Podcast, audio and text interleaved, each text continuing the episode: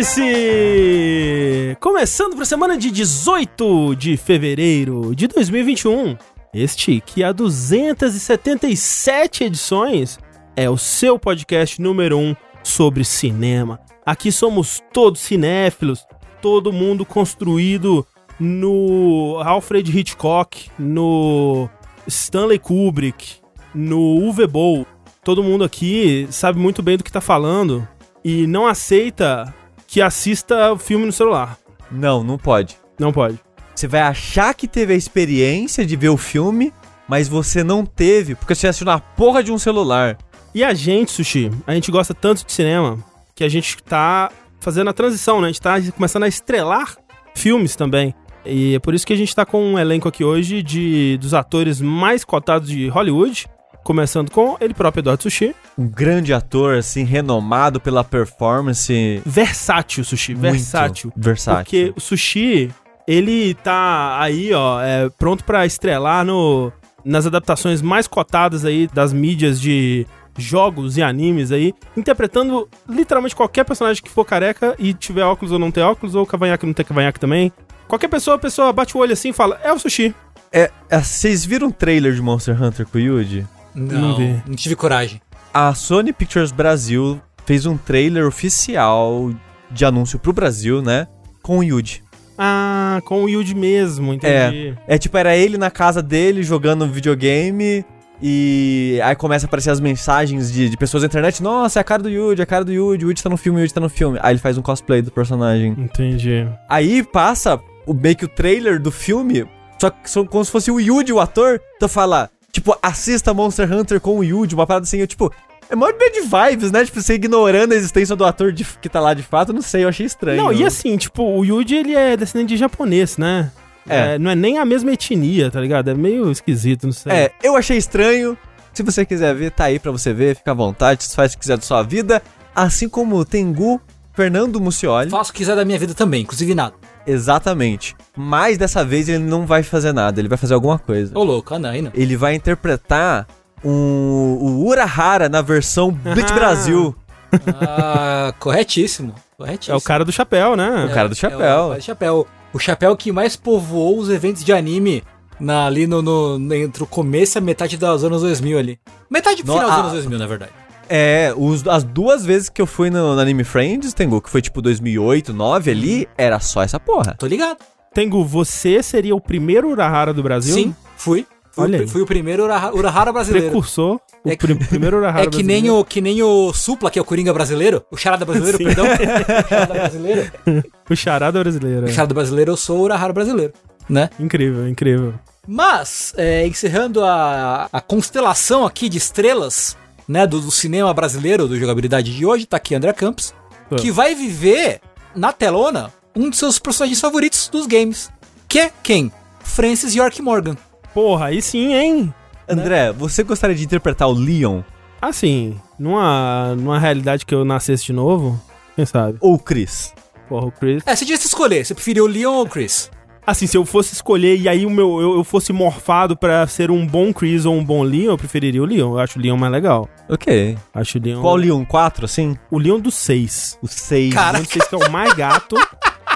E é o que mais dá pirueta louca e pilota caça-jato e. É que o Leon Etc. do 6 tem uma vibe meio, meio Sasuke, né, do Naruto Singuchi, é, Itachi, É, né? então, ele, ele- é mais sombrio, assim, então. Ele é um pouco mais sombrio, exatamente. Ah, o Leon do, do 4 ele era muito feliz ainda, ele era muito piadista. Eu queria dizer que eu gosto muito da roupa dele. Eu queria Então, muito, aquela estiloso. jaqueta. Não, ele é muito estiloso, vai se fuder. Não, quando ele tá. As duas roupas, né? Porque tem uma que ele tá com a jaqueta tem uma que ele tá com a roupa que é uns tons azuis, assim, pra remeter mais a roupa do 2, assim. Nossa, muito legal. Leon do 6, hum. Queria. Para ser, no caso. Quem nunca? Por que não os dois? Exatamente. E por que não os dois tipos de vértice? Que se alternam aí uma semana é de notícias, uma semana são de joguinhos. Nessa semana, como é um número ímpar de episódio, nós estamos aqui para falar das notícias. Infelizmente, sem a presença do Rafa, teve uma emergência familiar aí. Vamos mandar nossas forças para o Uhum. menino Rafa. Mas estamos aqui com o espírito dele Uhum. nos fortalecendo, não é verdade? Inclusive, quem causou essa coisa do Yuji, Tony Jaa Yuji, é, o- foi o Rafa, realmente. Foi É, ele que começou. Ele é. começou. Ele que iniciou a, a coisa toda aí. Então está conosco, é, mesmo quando não está, E estamos aqui pra, né, esse vértice cheio de notícias, porque as notícias não param de acontecer. Não para. Eu posso compartilhar uma notícia da minha vida? Por favor. Fiquei feliz ontem. Hum. Eu fui lá fazer meu streamingzinho, né, pra compensar o vértice que a gente, infelizmente, teve que adiar um dia. E eu fui jogar meu Kingsfieldzinho, né? Deu 6.100 pessoas assistindo Kingsfield. E assim, no final do ano, na nossa, no nosso recesso, eu joguei muito Dark Souls, né? Aham. Então, nas ter, nas quartas, quando era pra ter vértice, a gente sempre ia pra home, Sim. tava, sei lá, Dark Souls. Dava um número razoável, mas acabava muito rápido. Mas eu Uhum. falava, beleza, as pessoas Viram- vi- é, vieram Ah, e foram embora. Um maluco jogando Dark Souls. Ontem, eu fiquei surpreso. Quando bateu 6 mil, eu pensei, ah tá, a gente tá na home, beleza, vamos seguir a vida. E ficou, tipo, quase uma hora 6 mil pessoas. Caralho. E eu fiquei, as pessoas estão genuinamente aqui assistindo Kingsfield, parabéns. Eu Oh. fiquei muito feliz. Porque nenhum Dark Souls ou Bloodborne manteve tanta gente assim. É. Então, muito obrigado, as pessoas. Vai ver também era, é, é, na verdade, é, 50 mil pessoas que foram alternando. É, saber. pode ser. com Mas, mas o, é impressionante de manter mantido, de fato, por, por esse tempo todo. E gosto, gosto de ser um canal na Twitch que engajou 6 mil pessoas, únicas ou não, para ver Kingsfield 2. Assim, eu tenho certeza que esse é o auge de fama do Kingsfield. Com certeza você era o canal, é, você é o, o, rec- o recordista de, de views De audiência no- de gameplay de Nem, nem quando tem speedrun na GDQ tem tanta gente assim no Kingsfield. Quando começa o speedrun de Kingsfield, todo mundo vai embora. Vai embora, é. Mas é, isso é, isso é muito bom. Inclusive, gostaria de saber se você aí, alguém que está nos assistindo agora por obsequio, ou está ouvindo esse podcast depois, talvez, conheceu a gente porque a gente estava na home um dia? Não sei. É. Seria legal de saber. Eu queria dizer que teve gente que conheceu ontem por causa da home, achou interessante o streaming e deu coisa. Olha aí, Aí porra, sim. isso que é, aí então, que é legal. ó, muito obrigado. O sushi, Aí é sushi legal. é o rei da, da streamagem, cara. Esse nível profissional é isso aí, cara. Engaja o público feito ninguém, cara. Que loucura. Esse, esse é o homem. Eu sou, sou um ótimo apresentador, Esse é um o ótimo homem. entertainer. É. Assim, mal sabem as pessoas que o segredo da live é os meus pés que ficam ali no fundo. Não, é, não, sei se, não sei se as pessoas já notaram, mas eu deixo a câmera mais aberta pro lado, especificamente pra aparecer o pé do André. Tá desvalorizando meu pé, Sushi. Como é que eu vou vender pé aqui, Sushi? Não pode? Eu vou colocar um negócio ali pra tampar meu pé. Mas enfim, gente, é, esse, né, Verte Notícias, já falei sobre isso, é um programa que ele acontece ao vivo é, na Twitch toda semana, geralmente às quartas-feiras, 8 e meia da noite. Se você vier aqui semana que vem, quarta-feira, 8 e meia da noite, provavelmente você vai pegar um Vértice ao vivo.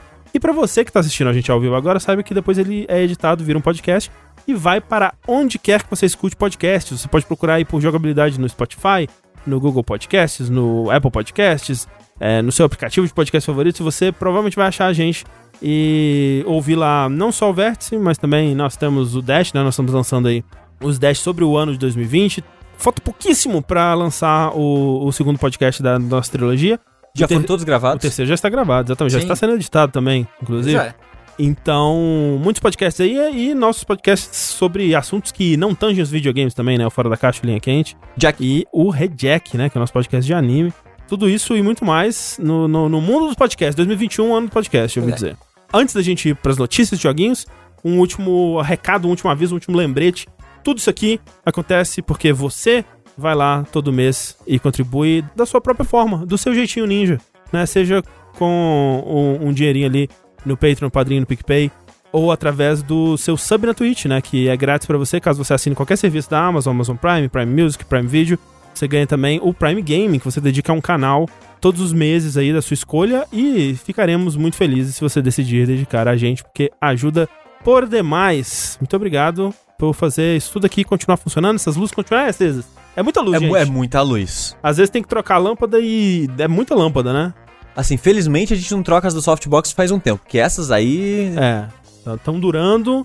É, espero que durem pra sempre. Mas enfim, vamos lá pras notícias, porque tem muita coisa pra gente falar. Pra começar pelo nosso querido Nintendo Direct, que aconteceu ontem, né? É, a gente recebeu o anúncio aí no, na terça-feira de que rolaria um Nintendo Direct. O primeiro Nintendo Direct desde 2019, se eu não me engano, né? É, um pouco mais de um ano. É, porque eles pararam de fazer os directs completões, né? Aqueles programas de iam lá de 40 minutos, uma hora de duração ali. E começaram a fazer os directs minis, ou indie showcase, ou directs mais focados em jogos específicos, né? E esses directs anunciando, é, com muitos anúncios e tal, aquela, aquela conferência zona bonita. Fazia muito tempo que não tinha. É. E aí ficamos todo mundo empolgadaço, né? Porque, porra, vai voltar com o direct, então deve ter coisa pra caralho aí.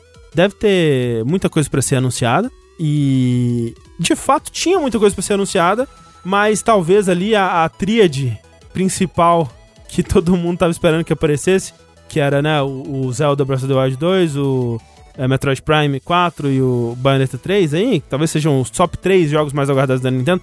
Talvez o pessoal associa também muito com o Silk Song, talvez, mas nenhum desses, nenhum desses infelizmente Você falou Shin Megami. Tensei? Shin Megami Tensei também, eu acho que eu colocaria ele ali o top 4, né? É. Mas nenhum desses realmente apareceu, que foi bastante triste. Mas foi uma conferência com muita coisa. Eu saí dela conhecendo jogos que eu não conhecia e empolgado por jogos que eu né, não estava empolgado antes. Você assistiu, Tengu? Você chegou a assistir? Eu vi, vi os resumos só depois, eu não Aham, assisti o programa entendi. inteiro em si. O que, que você achou, assim, no, num geral? Ah, pareceu bom, assim, tipo. Obviamente tinha esperança de que. de que não, eles vão falar do, do Metroid, do, do Bayonetta e tal. Mas eu acho que, tipo, se não é pra falar disso, ok, foi legal. É, Tipo, sim. ah, como Splatoon 3, legal, sabe?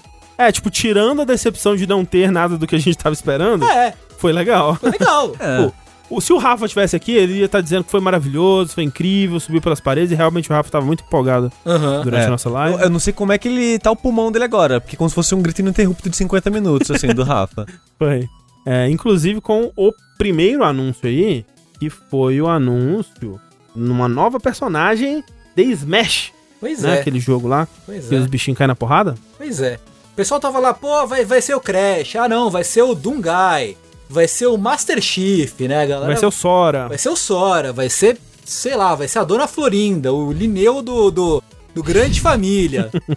e não, e foi, foi um bagulho muito mais seguro, né? Muito mais Uhum. ali no, no jardim ali, que é a Pira, ou Pyra barra Mitra do Xenoblade Chronicles 2. Que é um jogo que eu não joguei, mas que dizem que, Uhum. Não. dizem que é muito legal, mas eu não joguei. Dizem que é um jogo. Dizem que é um, definitivamente é um jogo. É um bom RPG aí. Ah, e tá lá, né? Eu, não- eu não sei. Eu não vi. Eu não vi a reação das pessoas. Se as pessoas ficaram muito putas. Como, como foi na live a reação do, do, do chat? O Rafa, ele literalmente não parou de gritar do momento que anunciou até uns três jogos seguidos, assim. Sim. O Rafa, ele ficou muito feliz porque ele. Eu acho que ele não terminou o Xenoblade Chronicles 2, mas ele jogou e ele tinha gostado do que ele tinha jogado. Então ele ficou muito feliz com a personagem e ficou muito empolgado. O chat, no geral, acho que pareceu empolgado também. É, o chat pareceu mais feliz com a empolgação do Rafa. Ok. E, e meio tipo, ah, legal, acho, né? É, Ok. é um anúncio. É um anúncio, né?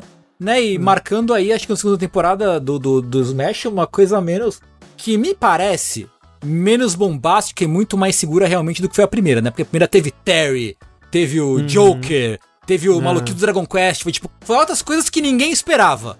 Sim. E a segunda, tipo, são coisas que ninguém esperava, mas são muito mais previsíveis, muito menos bombásticas, assim, eu acho.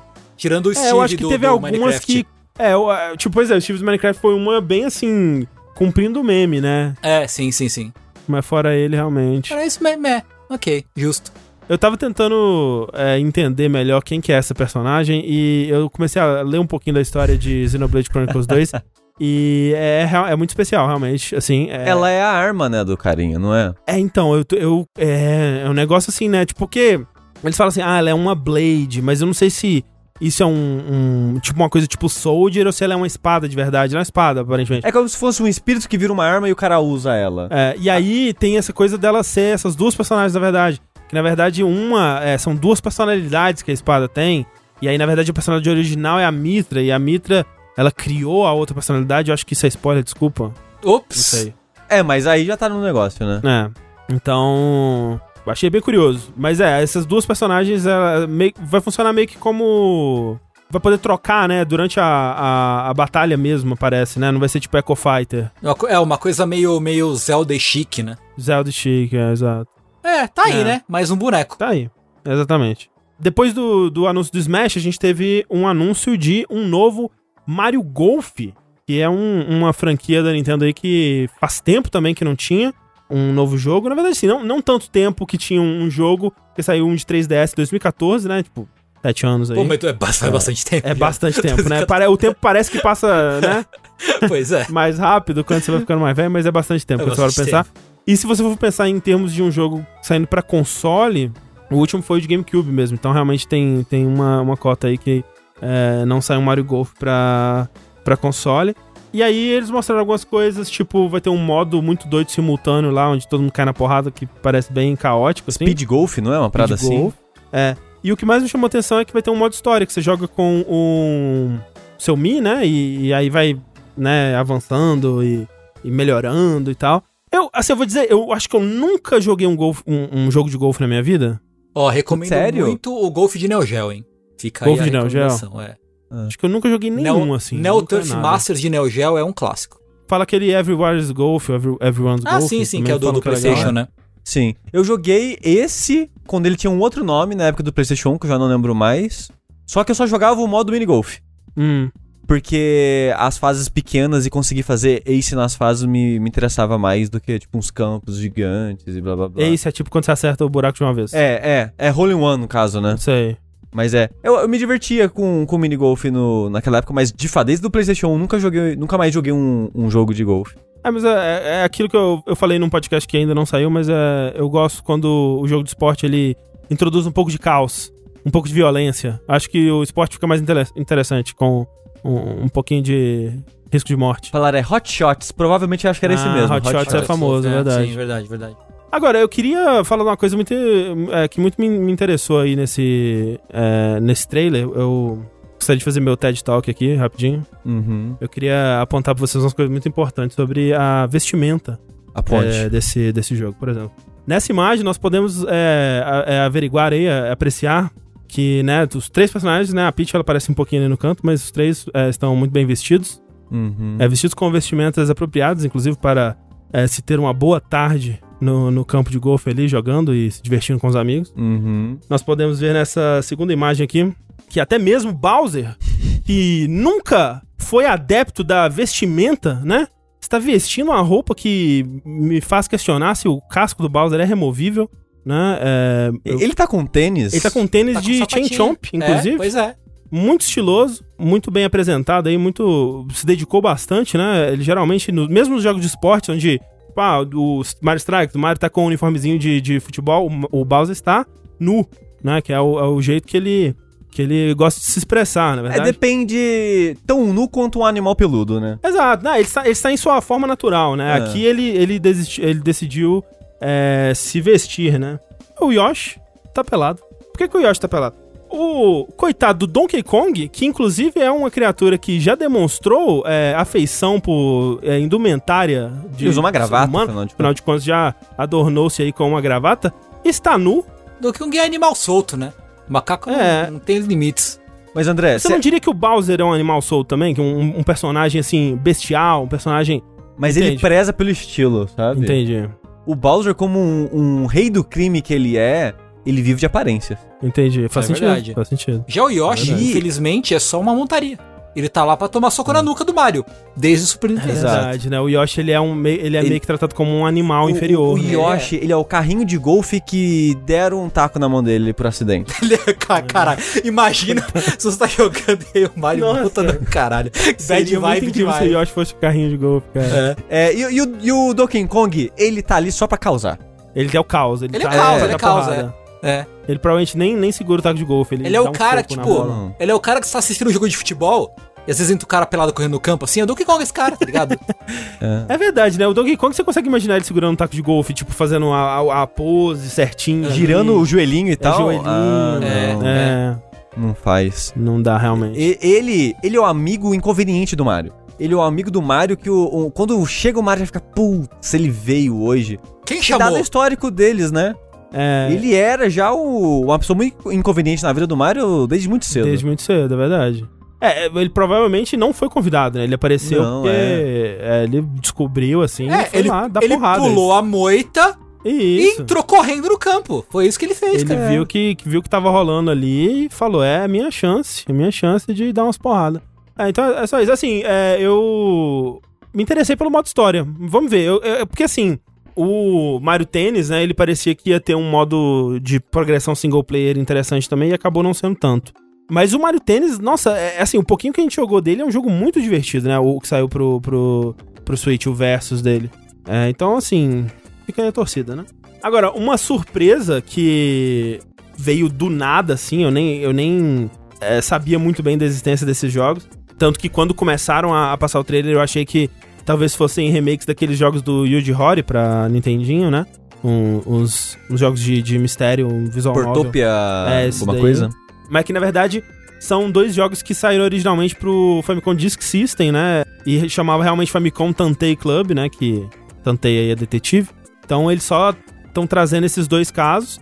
No total saíram três, só que o terceiro ele saiu para aquele Satellaview e é meio que um dos jogos que ele não tá completamente preservado atualmente, porque parte dele era o Satellaview era uma coisa muito doida, né? Que eles transmitiam o jogo como se fosse um programa de TV, né? Então no horário tal vai estar transmitindo o jogo X e aí vai ter o áudio do jogo que vai, é, vai ter voz, né? Também é, os diálogos vão, vão ser dublados e tal.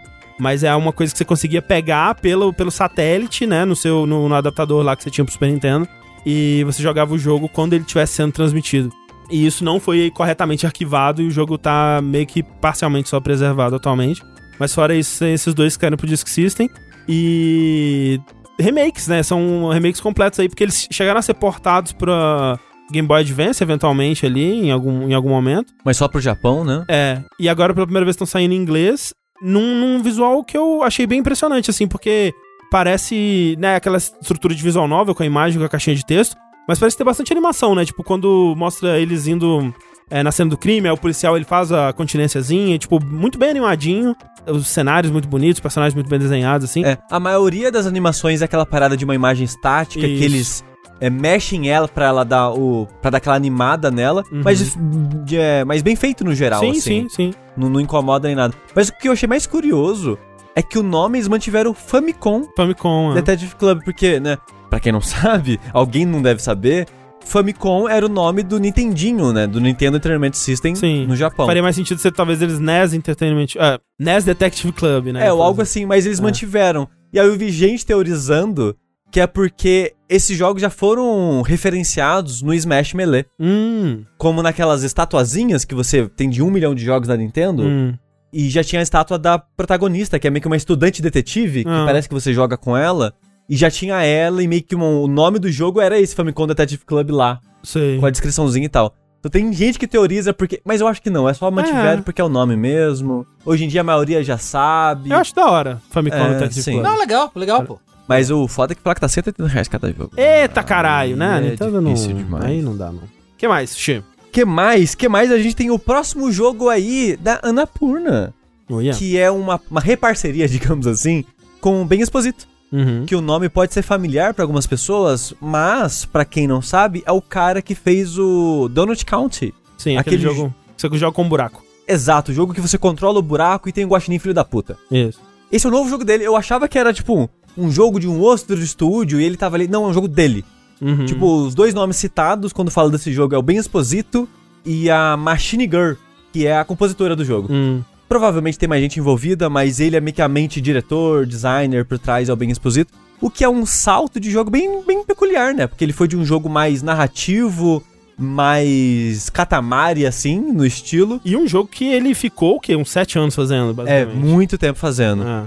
Por um jogo que quando você bate o olho, você pensa, ah, é um FPS rápido, né? Com muita velocidade e tal. Mas ele tem um plot twist no mecânico aí que é bem interessante, que ele é um FPS com deck e cartas. Uhum. Você não, aparentemente, né, pelo que a gente sabe, você não cria um deck, por exemplo, de ferramentas e ações antes de entrar na fase, mas a parada é, ele é um jogo de tiro em primeira pessoa, muito rápido, com muita plataforma, onde as suas ações mais diferenciadas são cartas que você encontra no cenário ou matando os inimigos. Hum. Então, tipo, as suas armas, metralhadora, escopeta, pistola, são cartas que tem, sei lá, metralhadora, 40 tiros, então ela tem a carta com Uhum. 40 usos, por exemplo. Aí você tem carta que é tipo um stomp pra baixo, você tem uma carta que é tipo, sei lá, o dash. Então suas, as suas ações, seus poderes e suas armas são cartas que você vai conseguindo assim, de uso limitado. Aí você solta o dash e faz o cara ouvir sete horas sobre Hollow Knight. Tipo isso. Então me parece interessante a ideia, que é quase um puzzle, né? Tipo, ah, eu preciso pegar essa carta pra ter essa arma, pra matar aqueles monstros, ou ter essa habilidade pra acessar aquele outro lugar. Então me parece interessante essa dinâmica. Não sei como vai funcionar na prática, mas me parece interessante. O jogo, no caso, eu acabei não falando o nome ainda, é o Neon White. Isso. Que, curiosamente, ele tem a estética que você joga com demônios que estão no céu, protegendo o céu de outros demônios, porque o pagamento deles de proteger o céu vai ser mudar do inferno pro céu. Uma parada louca assim, mas os assassinos que você controla, os mercenários, eles são. usam todos roupa branca e máscara de. É, Shinigami não, de yokai, o que eu achei bem peculiar. Assim, a, estética dele, ele parece assim, né, um jogo simples, né, assim, o orçamento dele parece limitado, mas bem, bem é, estiloso, né? Sim, sim. E foi um- também um dos que mais me chamou atenção, do- dos, dos que eu não conhecia, pelo menos. Sim, sim. Tô bem curioso pra ver como é que vai ser esse jogo aí. E um outro jogo que a gente não sabia da existência, e estou curioso, mas um pouco menos do que há duas horas atrás, Hum, é o Project Triangle Strategy, que é um nome temporário. mas que vai virar o nome final, tipo Exato. Octopath Traveler. Exato, que é do mesmo pessoal do Octopath Traveler, né? Outro jogo aí publicado pela Square Enix, feito pelo mesmo estúdio que fez Octopath Traveler, aparentemente exclusivo pro Switch, pelo menos por enquanto, talvez saia pra PC, assim como o Octopath saiu.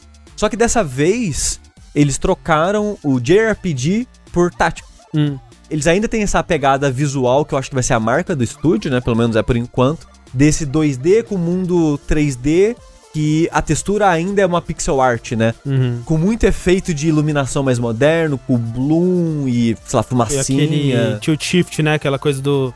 O fundo fica bem desfocado, né, e tal. Exato, que muita gente não gosta e. E é meio que. Eu vi muito um discurso na, na minha bolha do Twitter hoje de gente xingando esse jogo porque tava achando ele muito feio. E, tipo, eu gosto do estilo Eu visual acho no geral, também, sabe? Sim. É. Porém, uma coisa. Esse foi um dos Shadow Drops, entre aspas, da Nintendo esse ano, né? Desse Direct, no caso. Porque que aconteceu? Assim como o Octopath Traveler, no anúncio teve um demo, que logo em seguida teve meio que um, um questionário pra você dizer o que você achou do jogo pro, pro pessoal fazer alterações e tal. E aparentemente surtiu muito efeito pro Octopath Traveler. Eles seguiram bem a risca é, as críticas e sugestões que as pessoas fizeram pro jogo. E eles estão fazendo a mesma coisa. Eles lançaram um demo que já tá disponível. Ele tem em torno de uma hora, uma hora e meia o demo. Com muita historinha e um cenário de combate. Pelo menos eu só joguei um cenário de combate o tempo todo. E o questionário, né, pra você dar sugestões e tal. Eu ainda acho o estilo bonito e me agrada. Mas essa parada tática, meio Final Fantasy Tactics, eu não achei que combinou com esse estilo Hum. Porque eu não consegui enxergar os detalhes das coisas direito, porque agora é esse esquema de combate tático por tilezinho, movimento por turno e coisa e tal. Só que, eu não sei, eu acho que foi muito poluído, eu não conseguia enxergar direito a situação, porque tem tipo 20. é, entre o seu exército e o exército inimigo tem uns 20 bonecos na tela, é muita informação, é muita coisinha. Entre as sugestões, eu ainda não fiz o questionário, mas Vamos fazer uma interface mais fácil de ler. Eu não gostei da interface que eles colocaram, eu não gostei. Porque pra mim, jogo tático hoje em dia tem que ser muito bom você ler o que seu oponente vai fazer Uhum. pra você meio que Sim, se planejar de acordo com eles. É péssimo você ler o, ler o que seu oponente pode fazer, por exemplo. Eu não gostei disso. É, mas tô muito curioso pelo que o jogo vai ser. Ele tem meio que esse setting político que esses jogos normalmente sempre tem.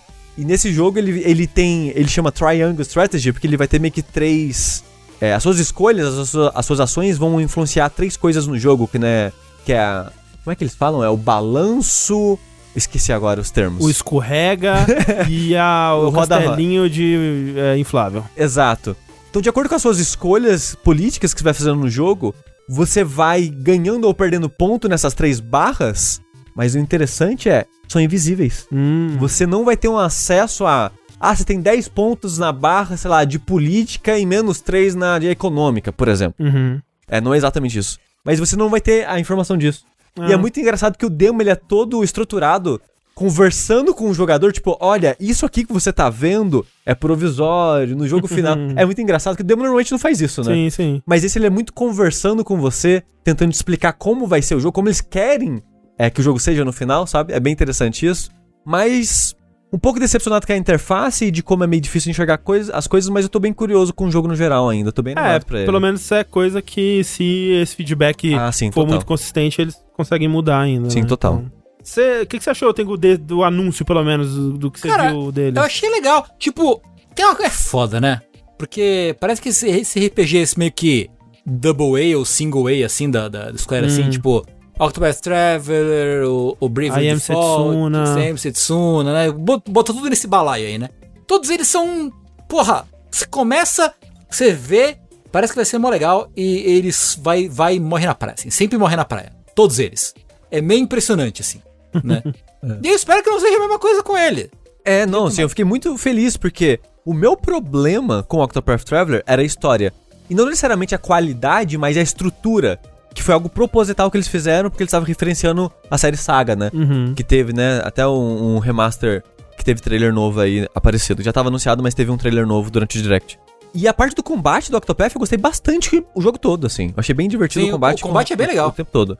Então eu tava tipo, beleza, show, agora eles vão ter uma estrutura narrativa que me agrada mais.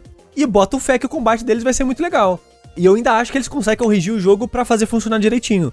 E uma coisa que eles meio que mantiveram, meio que do Octopath, assim, é aquele recurso, sabe, Tengu? Que você pode meio que acumular ele pra fazer várias ações seguidas. Sim, sim, sim. Ele não tem essa função necessariamente aqui, mas ele é só barra de mana.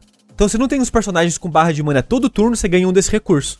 E se você não usar, você vai acumulando ele. E tem ações especiais que você pode fazer no combate, tipo backstab ou ataque conjunto, que você ganha mais desse. Pode crer. Uhum. Então e é, é com isso que você dá seus ataques especiais. Então, tipo, ele tem ideias interessantes no combate também, assim, que eu tô bem curioso pra ver como é que vai ser no jogo final. Ah, legal. Tomara, tomara. Da hora. Mas não só de tática se faz batalhas com muita gente, né, Tengu? Pois é, às vezes você só quer bater nas pessoas, né? Violência. Exato. A violência resolve tudo. Como o André falou, violência nas coisas só melhora. E Exato. anunciaram o quê? A Koei, muito inteligentemente, anunciou Samurai Warriors 5. Né? O Olha aí. Sengoku Musou 5. Que é, ó, falar uma coisa pra vocês. A Koei é muito esperta, cara. A Koei, a Koei é muito esperta. Ó, segue o raciocínio. Ela tava vindo com, com Samurai Warriors, certo? Que era o quê? Era pra concorrer com Basar, da Capcom. Aham. Porque sim. tem Da- Dynasty Warriors é a temática chinesa, Samurai Warriors é a temática japonesa. E aí os caras viram que eles não, não tava rolando, tipo, o Bassar era muito melhor. É que eles foram fazendo, ô, saiu um Bassar e só, hum, o que, que eu posso pegar desse Bassar aqui e fazer nós? Aí no 3 tem uns bonecos mais bem animezão, porque o Samurai Warriors é uma Uhum. temática mais, mais, um pouquinho mais realista e tal. Ah, o que, que eles fizeram? Ah, vamos fazer isso aqui. Ah, o que fizeram? Agora, o Samurai Warriors 5, ele é bem estética de anime, assim, a carinha, né, bem, nada realista. E uns design mais, mais anime pros personagens, mais anime do que nunca, né? Eles estão rebutando a série efetivamente. Então tem lá o Nobunaga jovem, o Mitsuhide jovem. Não, não- É, tipo, o que, que é? Que, que coisa é essa de bu- Nobunaga sem bigode? Que porra é essa? Pois é, não pode, né? É crime isso aí. Achei errado. Tem que ter o bigodinho safado ali do, do Nobunaga e tal. Hum. Então, cara, os caras vão rebutar a série, que é o que a Capcom tentou fazer e falhou miseravelmente com Basara quando saiu Kimuraden, que é um jogo terrível, tenebroso, matou a série. E os caras aprenderam todas as lições e, e- e vieram de uma, uma safra aí, uma seara de jogos excelentes, como a gente já tem falado. Porra, Persona Scream é muito bom, o Uhum. Zelda Hyrule Wars é muito bom. Eles tentaram inovar com Dynasty Warriors 9, não, a galera não gostou muito, eles, beleza, aprendemos a lição. Então, eles, tipo, eles, eles sabem muito bem o que eles estão fazendo, entendeu? Então eu acho que esse jogo vai ser muito bom e os caras são, eles são muito espertos, eles são muito inteligentes. Então, peraí, Tengu, esse jogo é realmente. Esse é o anúncio dele, ele não saiu antes pra nenhum lugar ainda. Não, não, não, não, não, não. Ele Aí é o anúncio dúvida dele. É. sobre isso no, no- durante a, a transmissão. Porque acontece muito, né? Tipo, a- até pro outros, jo- outros jogos anunciados né, nessa, nesse direct mesmo eram é, relançamentos de outras Uhum. plataformas e tal. Uhum. Mas esse é, ele vai sair então primeiro pro Switch, Ele- aparentemente. é, aí. tipo, parece que estão falando, ah, talvez ele seja exclusivo pra Switch, o que eu duvido muito. Na verdade, é engraçado porque o Samurai Wars 3, ele saiu exclusivo pra Wii e depois teve uma versão pra PS3. Então talvez façam a mesma coisa, né? Mas o Samurai Wars 4, né? Ele é de 2014, eu acho. E aí depois saiu o Spirit of Sanada, que é de 2016, eu acho. É, e, e tá desde 2016 sem, sem ter Samurai Warriors. Eles estão lançando Dynasty Warriors desde então. Você gosta dessa série também, Tengu? Eu prefiro Dynasty Warriors. O meu problema com o Samurai Warriors é que ele é muito sério, sabe? Tem um boneco no, no Basara que ele é um robô gigante. No Samurai Warriors ele é só um cara grande, entendeu? Como é que eu vou preferir? Entendeu? Não tem comparação, cara. Não tem, não tem o que comparar, entendeu? E qual que é o, o Warriors Orochi? Ele é, ele é tipo japonês, só que com coisas fantásticas? é ele isso? é, É. um crossover de Dynasty Warriors com Samurai Warriors. Ah, olha aí, que curioso. a Koei mete, tipo, Ryu Hayabusa, os bonecos de ateliê, o boneco do Nioh, sabe? Entendi. mais figuras mitológicas, tipo Tem um que tem Odin, Ares. Caralho. Essas porra, sabe? e, e lendas japonesas e chinesas, tipo Orochi, tipo Neza e tudo mais. O Warriors Orochi é, a- é, é, é a baguncinha gostosa. É o Smash Entendi. Bros do, do, do, do Musou. Entendi. Ó, falaram no chat que esse já foi anunciado pra PS4 também. Já, Ah, ok. ah, então tá aí, então tá aí. Duvidaria muito que, que esse todo campeonato eles lançassem um, um Musou exclusivo pra, pra alguma plataforma qualquer que seja, Não. tirando É. o Xbox. Se você peça pro Xbox, você vai ficar muito surpreso, né? Mas fora isso, não, assim. Então, porra, tô empolgado porque os caras sabem o que eles estão fazendo, assim. Os Koei sabem demais o que tá fazendo. Pois é. Mas aí apareceu o senhor Eiji Onuma na tela, né? E, e todos pensamos, é agora. Eu, eu cheguei a. Eu cheguei a. No meu coração ficou. Realmente está acontecendo isso? Será que todos os sonhos serão realizados? E aí o Eiji Onuma apareceu pra falar que. Ele falou justamente isso. Gente, eu sei que vocês estão me vendo aqui, vocês devem estar pensando que eu tenho novidades sobre Breath of the Wild 2. Sinto muito, não vai ser dessa vez, né? Né? Eu, eu E- tipo, é engraçado, né? Ah, vocês estão esperando eu falar do jogo que vocês estão mais aguardando do Isso. ano, da década. Mas não, eu vou falar do Zelda que ninguém gosta, que é o Skyward Sword. Ó, Pro o Rafa também ficou muito empolgado. Pro registro, eu gosto do Skyward Sword. Eu defendo Skyward, defenderei para sempre Skyward Sword. É, a gente tem par- encontrou pro jogabilidade as únicas duas pessoas que gostam de Exato, Skyward não, foi, Sword. foi, tava na entrevista de emprego, inclusive. É, é equilíbrio gostar. perfeito. Equilíbrio Isso. perfeito. Eu acho que assim, Skyward Sword, quando ele é ruim, ele é muito ruim. Mas quando ele é bom, ele também é muito bom. Então, pra mim, a coisa boa, pra mim, ele é melhor que a, que a coisa ruim. Fato é que Eiji Aonuma apareceu para anunciar o Remaster HD Skyward Sword. Que vai sair já agora, né? 16 de julho, nem tá tão longe assim, né? Uhum. Vai, ser- vai sair bem pertinho assim, com controles de movimento opcionais. O que eu imagino que de- tenha deixado o pessoal feliz, né, no fim das contas.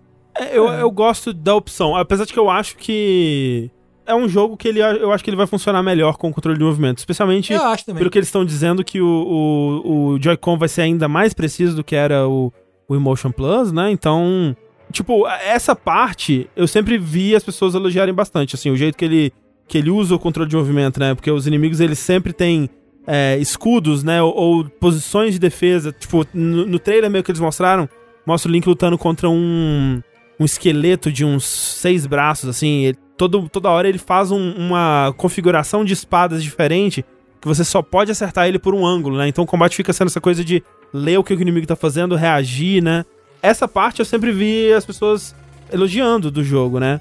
É, o que as pessoas não gostam é meio que a, a progressão, né? Tanto dele tá naquela época que o- os Zelda, os jogos no geral, né? Eles estavam segurando demais na mão do jogador, não deixava o jogador descobrir nada por conta própria, né? Então tinha um tutorial muito, muito longo e depois ele sofria com aquele problema de re- repetir conteúdo, né?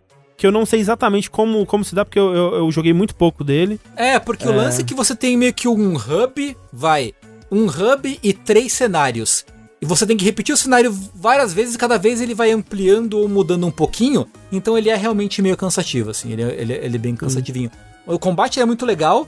E tem o, o, o maior crime desse jogo é a Fai, né? Que é a, a mulher da espada lá. Que, caralho, é um puta personagem legal, assim, mas ela acaba sendo o, o meme do. E aí, filhão, tá ganhando? né? Tipo, e aí, pô, a pilha tá acabando do controle, hein? Ô, mas a pilha tá acabando, hein? Ô, a pilha vai acabar, hein? Ô, pô, troca essa pilha aí. Sabe, pô, é muito, é muito triste, cara, o que fizeram com ela, assim. Ela foi garfada no, no, no Skyward Sword. Coitada. É uma pena, mas é. tá aí, né? Tá aí. E anunciaram também um par de Joy-Cons muito bonitos. É, do- dois tons de azul, né? O Rafa também ficou muito empolgado. A gente tem que contar aqui. Todos esses anúncios, o Rafa ficou muito empolgado, gente. Todos. Todos eles. Mas assim, né? O pessoal do chat tá falando, né? E realmente é verdade, 60 dólares, né, gente? Nintendo Difícil, não né? vai cobrar menos de 60 dólares. Não. Que é, é assim, absurdo, é ridículo, né? Assim, o jogo. é, Eles não anunciaram nada, mas a única coisa é que. A única coisa que eles falaram de novo que o jogo tem é essa opção, né? De você não jogar com o- os controles de movimento. E mesmo assim, né? Quando a gente olha mesmo o, o Mario 3D World, que tem conteúdo novo, 60 dólares ainda parece muito, né? Tipo, se um Mario 3D World é, com Bowser Fury fosse 40, pareceria justíssimo, ele pareceria bem legal. Mas a Nintendo, ela não vai fazer isso, né? Ela sabe os fãs que ela tem. Ela sabe o, o quanto que o Rafa ficou feliz de, de Já ver. comprou. É, Tá, tá pré-ordado já. é, É. Eu, eu vi, eu vi as pessoas, né, no, no Twitter se questionando sobre isso, né? Porque a Nintendo ela consegue ela faz isso e as pessoas não se revoltam quando é como quando se revoltam com uma EA ou mesmo com um PlayStation da vida aí. E o lance é, é os fãs que a Nintendo tem, né? A Nintendo ela tem os fãs dela na mão, assim.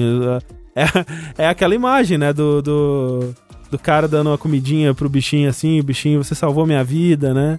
E é isso, é o fã da Nintendo. O fã da Nintendo vai aceitar qualquer coisa, pra sempre. É o Rafa que financia essa merda.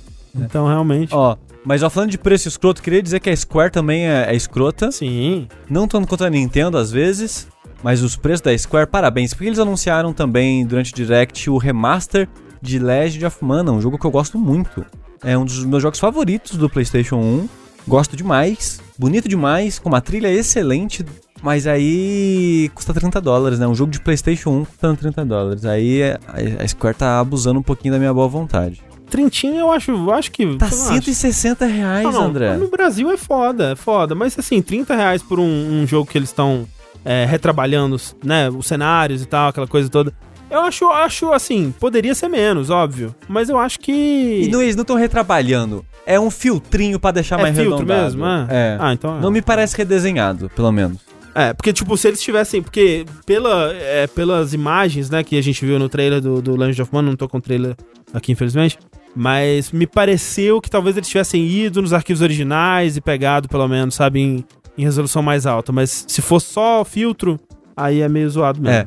Pra mim, me parece muito passar nessas paradas de inteligência artifici artificial para aumentar a resolução, sabe? É, tipo, tendo visto o que eles fizeram com o Final Fantasy IX, por exemplo, né? Que tem um mod que faz isso. Esse tipo de filtro, ele deixa um artefato que você consegue reconhecer um pouco melhor. Lá, me, assim, se eu fosse chutar, me pareceu que eles pegaram os arquivos originais. Mas até aí, eu acho que eles talvez tivessem falado isso no trailer, né? Porque seria um trabalho a mais é. aí. Mas, é, enfim. Eu acho que se for só um filtro, se for só upscale por inteligência artificial, aí eu acho meio zoado 30. Se for, é que nem o chat tá falando que parece redesenhado à mão, acho 30 ok. Se for é. Se for é. E nós tivemos também um último anúncio, One More Thing aí, a última coisa que eles, que eles mostraram, que também foi um tanto quanto surpreendente. Não é? Que o, eu tava, né, eu, eu, eu leio bastante algum, alguns subreddits, né? E o Reddit de o R Megaten, ele é pura tristeza 365 dias por ano. Assim, porque é um pessoal que vive triste, porque a Atlas odeia eles e tal. E aí ontem, hoje de manhã, acho, ontem, hoje de manhã, acho que eu abri o, o, o Reddit e tipo, tem que tirar, sei lá, seis posts. Não tem Megaten 5, não teve Megaten 5, não teve Megaten 5, não teve Megaten 5. Mas aí um deles falou o seguinte: vocês estão loucos. Eu vi, Mega. Vocês não viram, mas eu vi. E aí a imagem da, da, da, da menininha, menininha coisa, lá andando na terra deserta uhum. com a Torre Eiffel de ponta cabeça, assim. Ô, oh, mundo pós-apocalíptico. É, pior que é, né?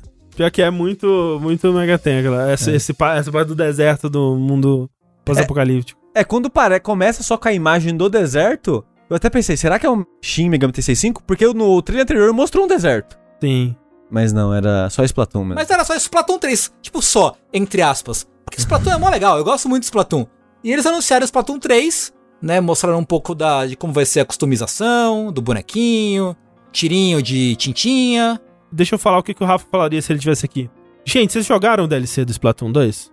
O DLC do Splatoon 2 é muito legal, ele tem uma história muito incrível e o mundo de Splatoon 2 ele é maravilhoso, porque ele conta muito da, do passado da humanidade, né? E, e da relação do, do, desses seres novos aí, investigando o que aconteceu e tudo mais. Então tem um modo de é, narrativo ali, single player, que é muito, muito incrível, muito maravilhoso. E, ao que tudo indica, o Splatoon 3 parece que vai ter um pouco disso também. Isso te deixa Splatoon muito... 3 é maravilhoso. Isso te deixa animado, Rafa? Muito! Ah! é isso que o Rafa diria se ele tivesse aqui. É, é o que dizem, né? Dizem que o DLC do Splatoon 2 é realmente muito legal. É, Exato. Altos lore, altas histórias. Tem que ver isso aí. Só vai demorar para chegar, mas que bom. É, fico feliz porque o Splatoon eu acho uma, uma eu acho que Splatoon é, é a propriedade intelectual mais bem sucedida, acertada da Nintendo nos últimos anos, se passa. Assim, é, isso talvez. é, com certeza, com certeza. Eles acertaram demais com o Splatoon, assim, demais, demais, demais. Eu queria que eles fizessem isso com uma frequência um pouco maior, sabe? De tentar a sorte numa coisa visualmente da hora. Porque o Splatoon é visualmente muito, muito interessante. É, né? Tudo... eles, eles meio que tentam uma vez por geração, né? Porque... É, meio que isso, né? É, tipo. Teve, teve o Arms. Teve o Arms, o... né? Que. Eu gosto de Arms. Mas meio, que, meio que morreu na praia também, né? Sim. Mas Splatoon, ainda mais pro jogo que nasceu na geração do Wii U, cara, Splatoon deu muito certo. Sim, com certeza. Verdade, ele vingou no Wii U. No Wii U, no Wii U. Que outro jogo a gente pode falar isso? Acho que não tem, né? Acho que se pá nem... Mas é, mas é, então. Da hora eu vi, eu, tipo, eu tava separando os, os vídeos, né? E eu acho que de todos os vídeos da, da Direct que eu separei, o que teve mais views foi o do Splatoon. Então, muitos fãs aí parecem estar bem, bem felizes. Zelda anúncio. Breath of the Wild saiu pro Wii U, mas ele não é de Wii U. É, Quando né? as pessoas pensam nele, ninguém pensa, nossa, aquele clássico do Wii U. eu joguei no Wii U, eu penso nele como um grande clássico do Wii U. assim como eu penso em Twilight Princess como um grande igual, clássico é igual falar do GameCube. que Shadow of Mordor, aquele clássico do PlayStation 3. Não. Ah, não, mas aí não, porque o, o Breath of the Wild é idêntico no Wii U e no, no, no Switch, né? No, É, mas o- tipo, tudo bem, mas, é uma, mas é, uma, é, uma, é uma coisa que nasceu no Wii U, né? Sim, Nascer sim, no Wii U tá tudo, tô tudo pronto pra dar errado, assim. Sim, com certeza. Gostei que teve mais No More Heroes 3. Teve No, More Heroes, na- na teve umas Direct. outras coisinhas aí, né? Pois é. Boa É. Direct, foi uma boa Direct. Foi boa, foi, teve bastante coisa, né? Como eu disse, eu saí bem empolgado pelo Neon White, pelo o, o Famicom Detective Club, pelo Project Triangle lá e tal, e são jogos que não estavam no meu radar. Até aquele de queimada, né, da EA, eu, eu achei uma ideia da hora, assim, tipo, parece um jogo que eu vou jogar 20 minutos e, e não jogar mais, mas me deu vontade de jogar esses 20 minutos, que já é alguma coisa também. Tengu, o que você achou de Ninja Gaiden Ah, Sigma é, né? Remaster? É teve verdade. isso, né? Acho impo- Ó, a gente falou disso foi pouco, faz pouco tempo, hein? Não foi não? Sim, Do Ninja Gaiden. Ó, acho importante, cara. Acho que Ninja Gaiden é uma série muito boa que tá esquecida, injustamente esquecida. Que pelo menos o 1 e o 2 são jogos muito, muito bons. O 3 é meio zoado, né? O 3 ele é meio Quick Time Event, aquela coisa. Ele tava bem visando os gostos é, ocidentais, assim. E o, o Sigma já é um pouco disso, né? Tipo, eu tava é, reclamando de dessa coletânea ser com o- as versões Sigma do- do- dos jogos, né? E o que, que é a versão Sigma, né? Tipo, o Ninja Gaiden 1, ele saiu pra Xbox. Aí ele teve o Ninja Gaiden Black, que é meio que um uma versão do diretor, né? Uma, ele, ele melhora gráficos, adiciona mais coisas e tudo mais. Pro 360, né? O Black é pro 360? Não, não, o Black, O- o Black é pro o- Xbox original ainda. O Xbox original. só o 2 é 360? Isso, então. Só o o dois dois, é isso. 360. Ok, ok. É, aí o Black saiu pro, pro Xbox original também, tipo, a versão definitiva, né, do, daquele jogo. E aí tem um remake dele, que é o Sigma, que é realmente um remake que, tipo, eles fizer, refizeram os gráficos do, do zero e tal, e, e refizeram algumas mecânicas pra serem mais parecidas como elas são no, no 2. E adicionaram, tipo, novos chefes, novos capítulos da história que é, aparentemente não são tão, tão bons assim. Tipo, ele tem mais conteúdo, mas parece que ele é menos polido é, em questão de gameplay, em questão de desafio, ele é menos né, bem trabalhado, assim. O, parece que o Black é o ponto, ponto alto ali É, mesmo. e, e ele é só pra Play 3, né? O Sigma, ele não foi. Isso. Porque né, ficou, ele ficou muito tempo preso no Xbox original. E aí saiu o Sigma pro PlayStation 3, né? Porque mesmo, porque você podia jogar o jogo do Xbox original no 360 ainda. Mas é, o Sigma é tipo um jogo bem mais fácil, assim, bem. Porque o Black, especificamente, ele é famoso por ser muito difícil. Uhum, uhum. Bem, bem difícil, né? E aí o Sigma é tipo, Sim. ah, ok, tá disponível pra mais gente agora, mas o jogo perdeu um pouquinho do, do sabor, né? E o 2 também, ele sofreu muito disso com a versão Sigma dele, que também é a mesma coisa, né? O 2 original saiu pro 360 e o Sigma saiu pra PS3. Uma coisa que era muito importante no, no 2 era a mecânica de desmembramento, né? E era um jogo muito violento, né? Você desmembrava e era sangue pra lá e tal. E primeiro que eles tiram quase todo o gore, assim, no- na versão Sigma, quase não tem isso. E é muito mais difícil de você desmembrar os inimigos. Eles fizeram uma. Eles fizeram uma decisão de balanceamento que a maioria dos jogadores detestaram, que é. No, por exemplo, você entrava numa sala no Ninja Gaiden 2 e tinha, sei lá, 20 inimigos. E aí você. é, é, o combate era muito rápido e você desmembrava geral e tudo. Blá. No Sigma 2, eles diminuíram a quantidade de inimigos, então você entra e tem tipo 6, 10 inimigos, alguma coisa assim. Só que eles são muito mais fortes e difíceis de desmembrar e difíceis de, de lidar com eles. E aí o combate ele fica menos fluido, ele fica menos gostoso, né? Você fica tendo que bater a cabeça mais contra um inimigo, uma esponja de, de dano, enquanto que o outro era mais caótico e mais é, interessante, né? E muita gente desgosta disso e também desgosta do conteúdo novos que eles adicionaram. Eles adicionaram uns chefes gigantes, tipo, parece que os caras jogaram God of War e achou da hora, sei lá, sabe? Então, muita coisa assim, né, que vem no Sigma, que parece ser um consenso mesmo que são versões inferiores do jogo, por isso que eu achei meio triste. Mas, que bom que alguma versão desse jogo, né, tá sendo revivida. E tem aquilo que você falou, né, que um desenvolvedor Sim. tava... É como, parece que É. eles estão sondando, né, o É, mercado. porque, se eu não me engano, talvez é um produtor e eu tô falando errado, mas ou diretor ou produtor, alguém importante que tava encabeçando o Nioh 1 e 2, eu acho que é o diretor, também é o diretor do Ninja, Ninja Gaiden. Uhum. Esse que as pessoas gostam, né? Ou tava relacionado a ele de alguma forma. É, porque E o, diretor agora- do, o diretor do 1 e do 2 é o Itagaki, né? Ah, então é, talvez acho que é só um produtor. É, Não. acho que sim, acho que sim. Ele, mas de qualquer forma, ele tava comentando numa entrevista agora com o lançamento do, do Nioh 2 rema é, remaster, não. É o remaster. É o Definitive É. Edition, né? Isso, isso. Ele tava comentando que o Nioh vai meio que parar por um tempo, eles vão dar um tempo de fazer Nioh. E ele falou que queria muito voltar a fazer Ninja Gaiden. Hum, Aí quando eu vi esse remaster, eu pensei, será que é isso então? faz sentido. tipo, né? eles estão meio que lançando esse remaster, passam a dar interesse, ver se talvez tem chances, como é que vai ser e tal. É, foi o que a Capcom fez com o Mega Man, né? É, que certo. medo. Caralho, que medo dessa porra, né? Porque foi o que a Capcom fez também com Darkstalkers. É, e lançaram E, e foi o que ela fez com o Onimusha, e cadê o Onimusha? Caralho, né? Tipo, os caras têm tem que saber ler muito bem essa, essa, É, essa, essa opinião do mercado. É, não é Tem achar que, né, vai lançar esses remasters e vai vender milhões, né? Be- beleza, beleza. Mas assim, ruim que são os Sigmas, bom que vai relançar e tomar, cara. Eu quero muito ver um Ninja Gaiden novo. Com Porra, algumas sim. coisas de mecânica que a gente vê em Nioh, assim. Ia ser legal É, pra sim. caralho, eu acho. Que, tipo, eu mesmo, como eu só tive PS3, eu só joguei o Sigmas. E assim, não é que eles são jogos ruins, né? Acho que só reclama quem jogou o original, né? E aí tem essa base de comparação. Mas eu tenho muita vontade, cara, tipo, de jogar o o Black, de jogar o 2 do 360. Eu imagino que o 2 seja mais fácil hoje em dia. O Black eu não sei se tem na retrocompatibilidade. Mas é uma coisa que a gente podia fazer um dia desses aí, hein? Ó, Pô, Fica top, aí, hein? a, fica aí o Top, hein? interesse.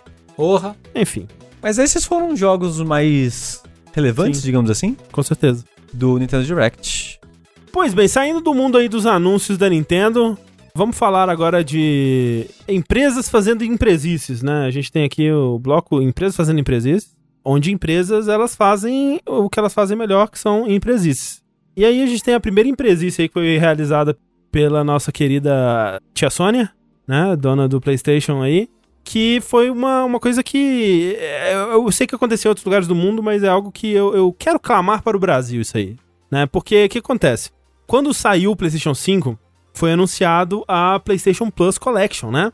Que era uma coletânea de jogos de PlayStation 4 que você tinha acesso ali. Era uma baita de uma coletânea, né? São uns 20 jogos, assim.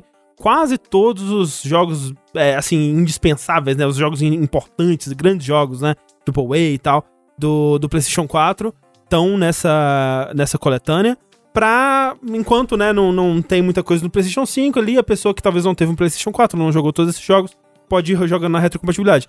Fato é que, quando você ativa esses jogos no seu PlayStation 5, como eles são apenas jogos de PlayStation 4, você também pode jogar eles no seu PlayStation 4, na é verdade? Então, o que que o brasileiro, né, que tem uma mente superior, um QI de 9 mil, Mas esse problema foi mais no Brasil? eu vi ele eh, primeiro acontecendo no Brasil. Ok, É. ok. Tipo, eu vi é, anúncio de Mercado Livre, assim, depois, eu- eu- é óbvio, né, deve ter acontecido em muitos outros lugares. Nem sei se foi o Brasil que inventou, mas eu, eu estou clamando aqui para o Brasil, essa responsabilidade. Ok. O brasileiro com seu QI de 9 mil, ele foi lá e pensou, olha, basta eu ativar isso num PlayStation 5, correto? Correto. É ilegal eu logar no PlayStation 5 de outra pessoa? Não é ilegal. Então o que, que eu vou fazer? Eu vou pedir pra alguém, né? Ou alguém vai me oferecer pra logar com a minha conta em seu PlayStation 5 e ativar a PlayStation Plus Collection lá. E aí eu vou ter o acesso a esses 20 jogos gratuitamente, né? Pagando a Plus no meu PlayStation 4, mesmo sem ter comprado o console do PlayStation 5. Galaxy Brain, incrível, maravilhoso, fantástico. Porque realmente não tinha nada que dissesse que isso fosse especificamente isso fosse proibido ou ilegal, né? Então o, o brasileirinho foi lá e se fudeu, né? Começou a, a ter seus consoles banidos aí. É, As pessoas que estavam, no caso, oferecendo esse serviço, né? A pessoa que anunciava no Mercado Livre, por exemplo, ativo sua conta do PlayStation Plus Collection, né? Me dê o seu login e a senha, eu logo com a sua conta no meu console, ativo pra você, você me paga um dinheirinho aí, né? E é nóis. Ou, ou mesmo pessoas que estavam fazendo pra amigos e tudo mais, mas múltiplas vezes. É, não, tem gente fazendo milhares de é, vezes. sim. E aí essas pessoas começaram a ter seus consoles banidos e banidos permanentemente, né? Então o console ele se tornava é, um, um tijolão incapaz de se conectar na internet e só rodava ali jogos que você adicionava por disco ou jogos que já é, estavam instalados, né? É, ainda mais se você tem, tinha o PlayStation 5, a versão que é só digital, aí estava lascado mesmo, né? Exatamente, aí fudeu total. Então, essas pessoas, né, um desses usuários banidos, o brasileiro, ele entrou com um processo contra a Sony e, né, durante no final do ano ainda, né, pouco depois do no final de 2020 ainda, né, pouco depois do lançamento ele entrou com esse processo e já de cara já pediu para liberar o, o, console dele enquanto o processo durasse, porque vai saber quando vai demorar isso. E a Sony ela teve que liberar esse acesso já imediatamente, então essa foi a, a primeira derrota da Sony aí nessa coisa. E agora a Sony ela sofreu a segunda derrota, porque uma juíza do, do Tribunal de Justiça de São Paulo decidiu que a Sony fez merda, que ela não podia ter feito o que ela fez, porque um ela não especificou essas regras exatas, né? Ela não, ela não deixou claro o que, o que o jogador podia ou não podia fazer em relação a isso, de logar em outro console e tudo mais. Dois, ela não foi específica nas punições, né? Então ela tinha punições é, vagas sobre é, violar o termo de serviço, mas fica meio que ao bel prazer dela decidir a punição. Então, nesse caso, uma punição permanente não tinha sido especificada também. E três, assim, é, mesmo que ela é, tivesse especificado que esse bloqueio seria permanente e tudo mais, isso é uma violação do Código de Defesa do Consumidor, né? Porque coloca a, a coloca o consumidor numa desvantagem, né? Numa desvantagem exagerada, né? É, é ideal que o consumidor e, e, e, a empresa eles estejam no mesmo nível de igualdade, assim, para fazer uma negociação, né? Que os dois tenham vantagens ali e riscos é, semelhantes, né? E, e, nesse caso fica muito na mão da Sony fazer o que ela quiser com o cara que comprou a parada e né, agora não tem mais o console porque decidiu, a Sony decidiu que, que ele não pode mais ter a parada. Então a Sony vai ter que voltar atrás nisso aí. É claro que vai poder recorrer e aquela coisa toda, mas é uma derrota importante aí, porque foi estabelecido que ela não pode sair fazendo isso aí não, gente. Olha só que legal. É, é gostoso demais. Gostoso. Porque tipo... realmente, tipo, velho, você tá burlando, você tá, você, tá, você tá sendo espertinho, né? Mas você não tá fazendo nada que não tá nas regras, né? Sim. Ela tinha. Era muito simples o que a Sony tinha que fazer. Esses jogos dessa coleção só rodam em PS5 pronto. É.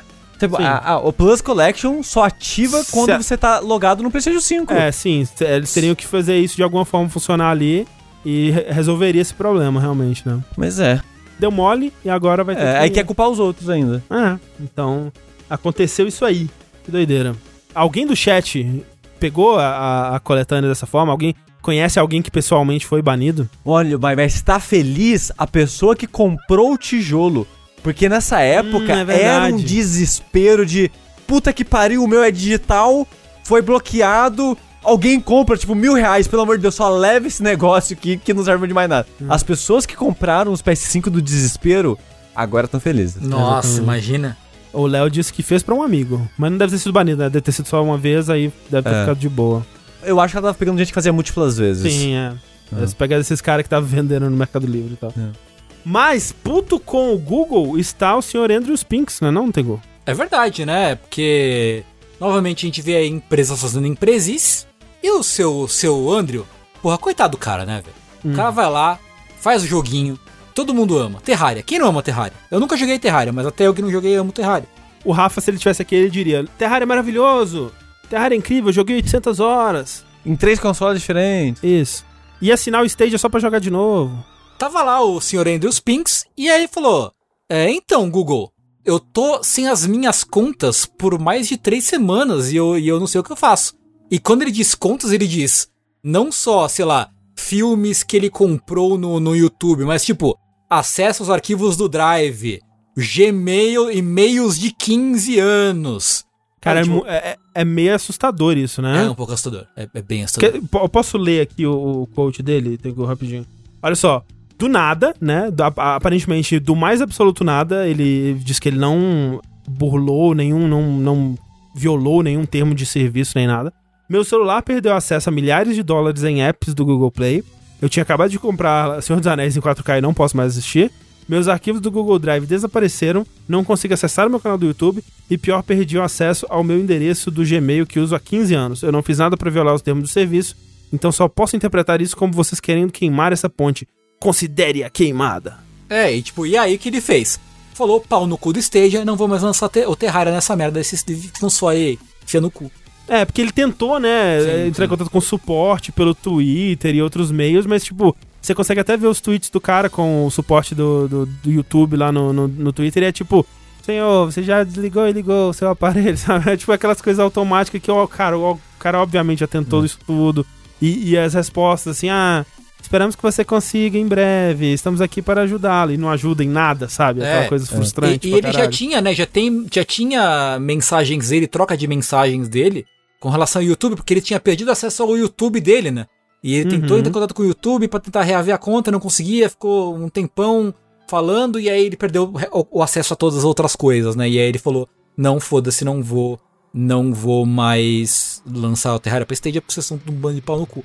E quem é que pode culpá-lo por isso, não é verdade? Ninguém, absolutamente É. ninguém, cara. É, é bizarro, porque eu, eu, eu me colocando no lugar do cara, realmente, eu também tenho um e-mail do Gmail, que é o meu e-mail, que eu uso pra tudo, basicamente. Cara, se eu não tiver mais acesso a esse e-mail, eu vou perder acesso a coisa pra caralho, assim. Tem coisa que eu nem sei como é que eu vou acessar de volta é, é, se eu perder o e-mail. Coisa que manda o código, sabe? De confirmação pro e-mail. Uhum. Eu não sei, por exemplo, se eu perderia o canal do jogabilidade. Porque eu, eu- ele. Eu, não, ele não perderia, não. Porque ele tá. eu- eu- ele já esteve, ele foi criado como parte do e-mail, mas eu consegui separar depois. Hoje em dia ele tá com outro. Então, pelo menos isso fica, ficaria de boa. Mas eu perderia o meu canal, eu perderia também compras e, e o meu Google Drive, que é o meu meio principal de backup aí de coisas e tal. Então. É muito assustador, velho. Tipo, do nada, sabe? Você, você nem saber porquê, sabe? E o serviço da, de suporte da Google não é muito bom mesmo. Não. Tipo, o Six, né? Ele, ele perdeu o canal dele, né? Por o quê? Uns dois meses por aí, eu É, acho, né? Pro... Perdeu naqueles golpes de, de e-mail, né? De phishing. Sim. E foi meses pro Google devolver o canal pra ele, assim. É, e com muita campanha, né? E todo mundo, tipo, se juntando pra fazer barulho Sim. no Twitter e tal. Imagina alguém que acontece isso e a pessoa não tem um- uma presença, né? Pra É. fazer barulho e tal. É bem assustador, assim, é isso, na verdade. Tipo, é aquela coisa, né? Você não é dono de nada digitalmente, né? É, basta uma empresa decidir que, que você não é, que você se fudeu. Mas falando sobre ser dono, Hum, boa. Falando bom sobre link ser aí. dono. Pois é, bom segue esse. Falando sobre ser dono, e ainda no assunto empresa fazendo empresice, a Warner fez acho que a, a- a minha coisa que eu mais detesto de empresas, assim, fora crimes, fora crimes, né? a coisa mais beirando o crime que eu detesto na vida, que é patentear coisas idiota, de forma idiota, assim né? Porque o que aconteceu? A Warner, ela tá desde, desde 2000 e sei lá quando, muito tempo atrás, 2015, né? Ah, Ou seja, seis anos aí, que já é bastante tempo, tentando patentear o sistema de Nemesis, aquele, que é aquele sistema muito maneirinho, né? Do que tem nos jogos de Senhor dos Anéis, Shadow of Mordor, Shadow of War e tal. Que é aquele sistema de você, ah, você tem, tem os capitães do exército inimigo, e aí eles meio que criam uma vida, né? Ele, ele cria, tem uma toda uma hierarquia, e o inimigo sobe na hierarquia, ele se muda, se muda o comportamento dependendo da, da, da interação que você tem com aquele inimigo e tal. Inimigo E aí ele mata- lembra dos, dos encontros anteriores com você, você cortou o braço dele, aí ele aparece de novo com um braço, uma prótese, assim, ele fala, ah, você vai pagar por ter cortado o meu braço. Uhum, uhum. E aí, que é um sistema legal. Sim, é bem discorda legal. que é um sistema bacana, independente do, do- da opinião sobre o jogo. E ela tá desde 2015 tentando patentear esse sistema. E Uhum. a justiça estava desde então falando assim, LOL não, desde então, mas finalmente, finalmente agora, no começo de 2021, eles conseguiram patentear a porra do sistema de Nemesis lá nos Estados Unidos. É, tipo, eles estavam fazendo aquilo de, assim, eles mandavam pra patentear, aí eles falavam, não, isso aqui já é muito parecido com tal jogo que faz isso. Aí eles mudavam um pouco o texto pra ficar mais específico pros deles. Aí ele, não, tem esse, essa coisa aqui no texto que, né, né, tipo, não passava, né? Então eles foram ficar esse tempo todo tentando passar um texto que seria ao mesmo tempo um equilíbrio entre vago o suficiente e específico o suficiente pra eles poderem patentear o sistema Nemesis, né? A, a descrição resumida parece que é tipo um sistema que tem NPCs gerados processualmente que existem em uma hierarquia e interagem com e lembram-se de ações dos jogadores, tem sua aparência barra comportamento alterada por jogadores e que, cujo lugar da hierarquia pode mudar e afetar a posição de outros NPCs na dita hierarquia. Cara, eu tenho uma notícia muito triste pra Animal Crossing, sabe? Porque encaixa, tá ligado? Tipo assim, você pode. Os NPCs, eles. Você pode. Você pode colocar eles numa hierarquia e, tipo, ou, ou sua interação vai mudar o NPC, o comportamento dele. E aí você pode tirar ele da sua ilha, então afeta a hierarquia. Tipo, encaixa todo, assim, sabe? É, alô, Nintendo, vai ter que pagar dinheirinho pra Warner aí, por favor. Pois é, o Civilization, né? Os jogos, jogos de guerra aí, de estratégia e tal. Porra, É, você tá maluco, Caralho, cara. né? é, é- é absurdo, assim, tipo. E, e, cara, e o melhor, cara, nossa, como é delicioso, assim, não é delicioso porque agora eles vão realmente ter isso, essa patente e vão poder usar isso para o mal, basicamente. Mas que ironia gostosa demais que Shadow of Mordor é o controle e o stealth de Assassin's Creed com o combate de Batman, sabe? Sim. Cara, mas que cara de pau, velho. Como assim, velho? Como tem essa cara de pau? É muito cara de pau. É Eu não sei se isso partiu da Warner ou do estúdio que fez o jogo. Eu quero acreditar que é da Warner, É, eu- cara, porque... Eu chutaria que é a Warner também. Porque a Warner, a Warner Games é uma empresa merdeira pra cacete, na parte de negócios, assim. Sim, sim, sim. Não me surpreenderia. Eles já tentaram processar, eu não lembro, acho que foi por conta de filme, eu não sei se foi por causa de jogo ou filme, mas teve aquela vez que eles tentaram processar uma pessoa por usar o, o meme do Nyan Cat, né? Que eles usaram em alguma coisa deles, e aí eles, sei lá, eu acho que eles registraram a imagem do gatinho, né, com a, com a torradinha na cabeça, voando de arco-íris, e eles tentaram processar alguém por causa disso. E, tipo, que absurdo, sabe? Que, que digo, porque, tipo assim, quando eu falo, por exemplo, né, desses sistemas que eles pegaram de, de outros jogos, como o controle de Assassin's Creed, né, o parkour de Assassin's Creed e o combate de Batman, ninguém olha pra Shadow of Mordor e fala, uau, isso é plágio, eles plagiaram o, o combate de, de Batman, eles plagiaram o controle de Assassin's Creed, porque eles não fizeram um pra um, né, eles pegaram aquelas ideias com uma base muito sólida, né, e eles criaram novas coisas em cima, né, o, o, o combate de, de Shadow of Mordor, ele tem muitas coisas que o combate de Batman não tem, tem muita coisa que Assassin's Creed não tem, né? Mas se Batman e ou Assassin's Creed tivessem patenteado o sistema deles, ele não poderia ter usado, por exemplo. Porque aí entraria mesmo que É, não... poderia por causa que a empresa mãe é meio que a mesma ainda, né? Nesse É, é, sentido. não, sim, né? Mas, né, Mas vamos... é, sim, sim, entendeu, fingindo né? que não são das mesmas Sim, sim. empresas. É, o Assassin's Creed, no caso, não, não poderia, né? No caso. É. Mas é, mas o Batman poderia porque é a mesma, enfim. É. Mas deu pra entender. Porque, tipo, é muito. É muita iteração, né, na, na indústria de videogames. É, é muito raro uma, uma ideia que ela surge do, do vácuo. É, é sempre juntando pedaços de outras ideias. O Nemesis System mesmo, ele não surgiu do vácuo, né? Ele é, sabe, NPC é gerado processualmente, que você pode moldar. Tipo, é algo que tem em RPG de computador desde, sei lá, anos 80, sabe, anos 90.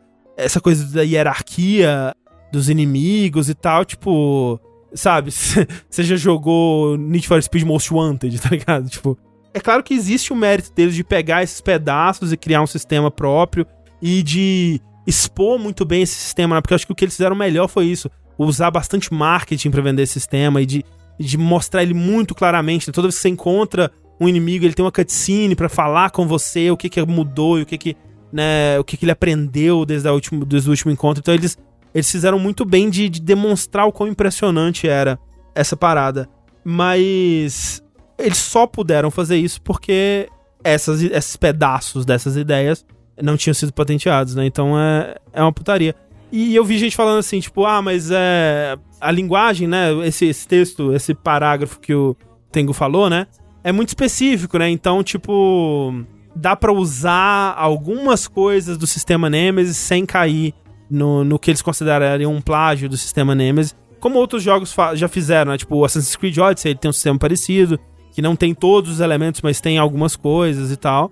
Mas, velho, quem que vai ser o estúdio pequeno que vai querer peitar, que vai tomar, correr esse risco, né? Tipo, ah, a gente vai fazer uma parada parecida e torcer pra eles não processarem a gente. Hum, É, o Né? que você acha, cara? Não dá. Ah, Mata, mata qualquer pessoa que tava querendo fazer algo parecido, sabe? Eu lembrei de quando a Mojang ia lançar aquele card game deles e a Isso. Bethesda processou porque era Scrolls o nome. E não Exato. podia ter Scrolls. Cara, tipo, ah, Ou o Banner Saga, né? Que tinha É. Saga e aí tinha Candy Crush Saga. pariu, né, velho? É, o pessoal é tipo. Não precisa. É só de estar ali na vizinhança da ameaça. Eles já, já voam no jugular do- do- dos caras. do- especialmente quando é, é pequeno, né? Porque assim, um estúdio grande talvez consiga pagar, né?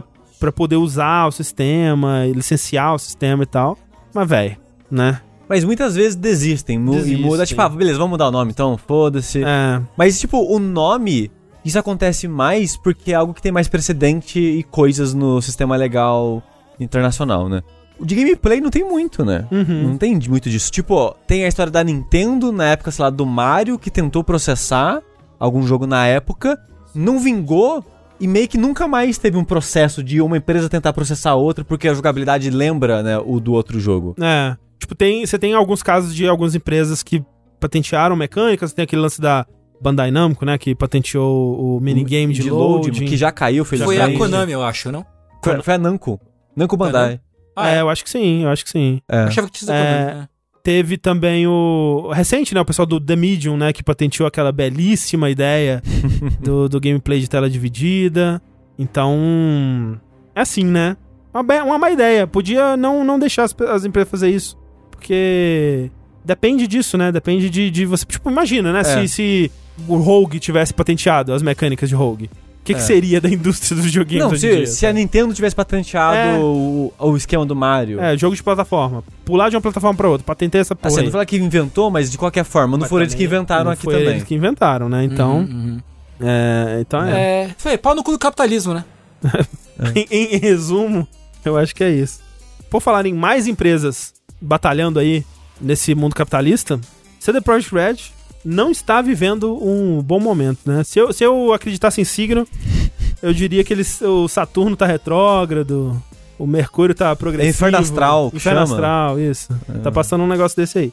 Porque depois, né, de toda, toda a treta com o Cyberpunk e tudo mais, ainda vivendo na treta de, de Cyberpunk, eles foram hackeados. Não é verdade? Essa, a CD Projekt Red foi hackeado por um, um grupo misterioso aí, ou um agente misterioso, que tirou, é, rou- roubou códigos-fontes dos jogos deles e, e outras informações, né? E assim, é foda, né? Os caras, né, realmente sofreram um golpe mas esse hacker. E eu, tem, tem gente achando que é tudo uma teoria da conspiração aí, uma. é, que é tudo uma, uma enganação, que na verdade a, a CD Projekt se auto-hackeou. E obviamente não é verdade, mas dá, dá. Nossa, a mensagem que o hacker deixou parece uma mensagem que você encontraria em Cyberpunk 2077. Esse chapéu de alumínio eu vou vestir aí. Você vai. Vou botar o chapéuzinho de alumínio. Esse aí é golpe. É tudo golpe. É golpe. É tudo marketing golpe. Porque a, a mensagem do hacker é, é muito engraçada. Parece, parece uma mensagem que, que apareceria num, num Law and Order, assim, sabe? Uhum, O hackeamos, e yeah, aparece um cara, um, um- uma imagem em ASCII, assim, de um carinha de, de fedora. E aí essa imagem embaixo, sabe? Não, de, de Guy Fawkes. Guy Fawkes, exatamente. Mas de uma maneira que não fosse dar processo. É, porque eles. A, a linha que abre, assim, né? O, o processo é. Hello, CD Projekt. You have been epically pwned. Cara, Uou. cara. Pond. Que Pond em 2021, cara.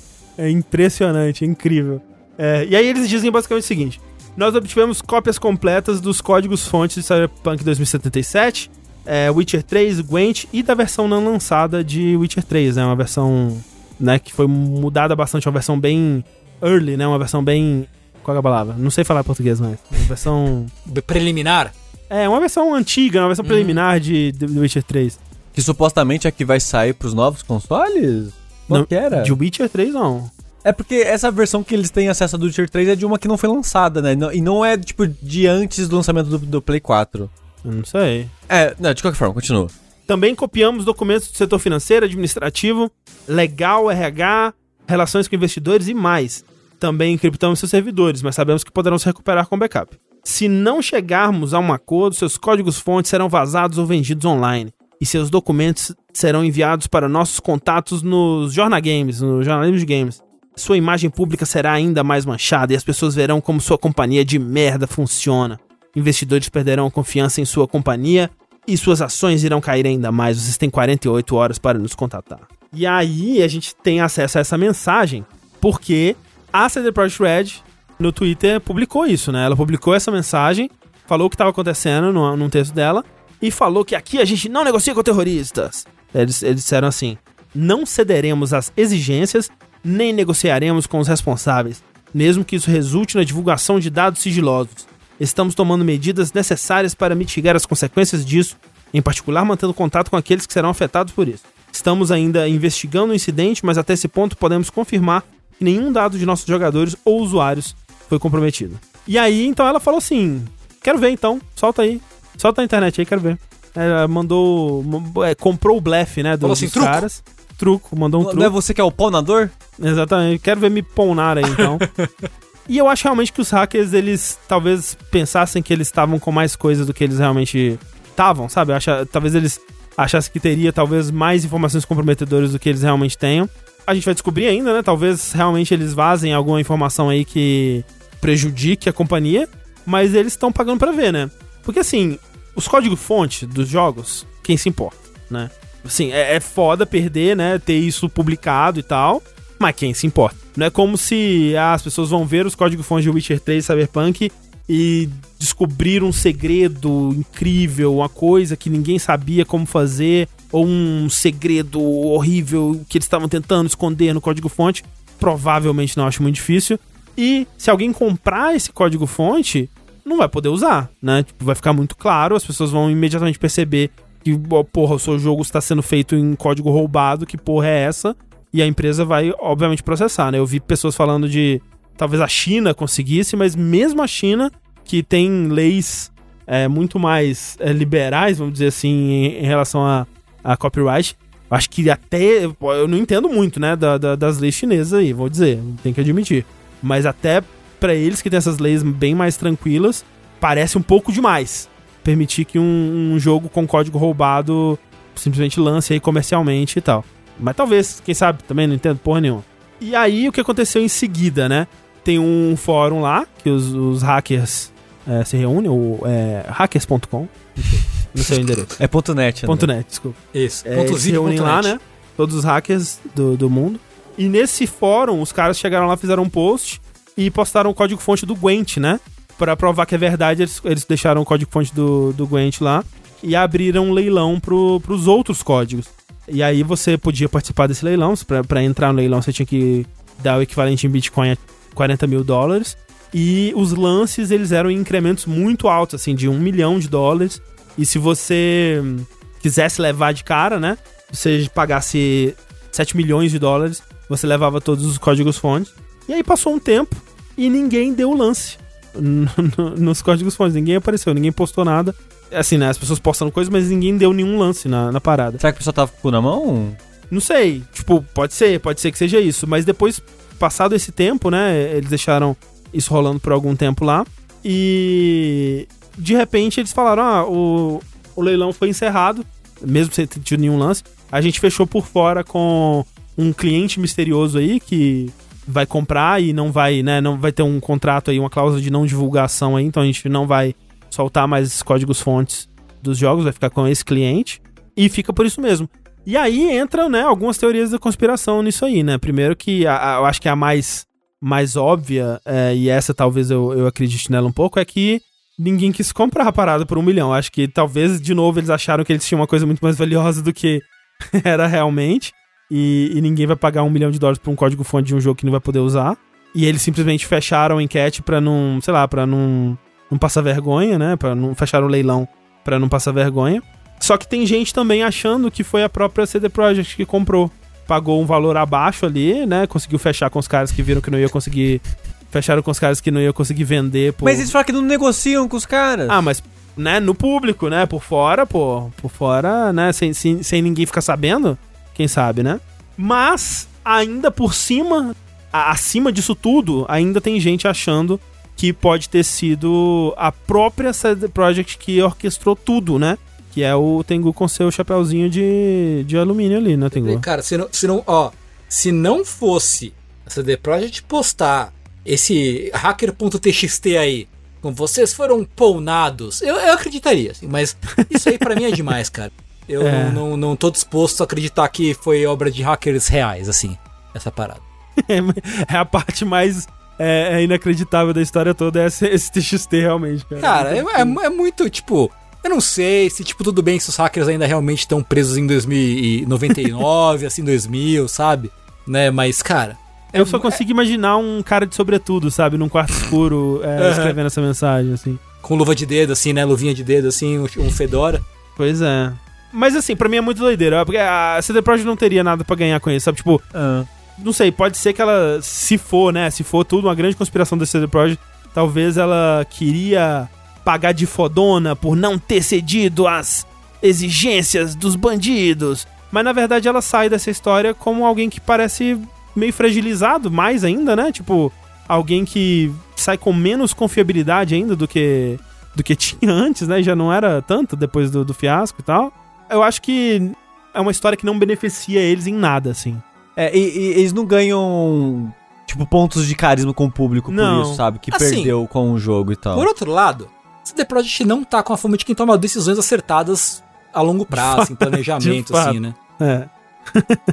Ma- Mas pra mim, o último prego né, nessa teoria, no caixão dessa teoria, é que o, o único jornalista de videogames do mundo, Jason Schreier, usou as fontes dele pra dizer, pra investigar e pelo que as pessoas que ele conhece dentro do estúdio falou que era de verdade. É, É. tipo, é. Ele tem, ele tem contatos internos e pare- aparentemente internamente eles estão levando tudo muito a sério.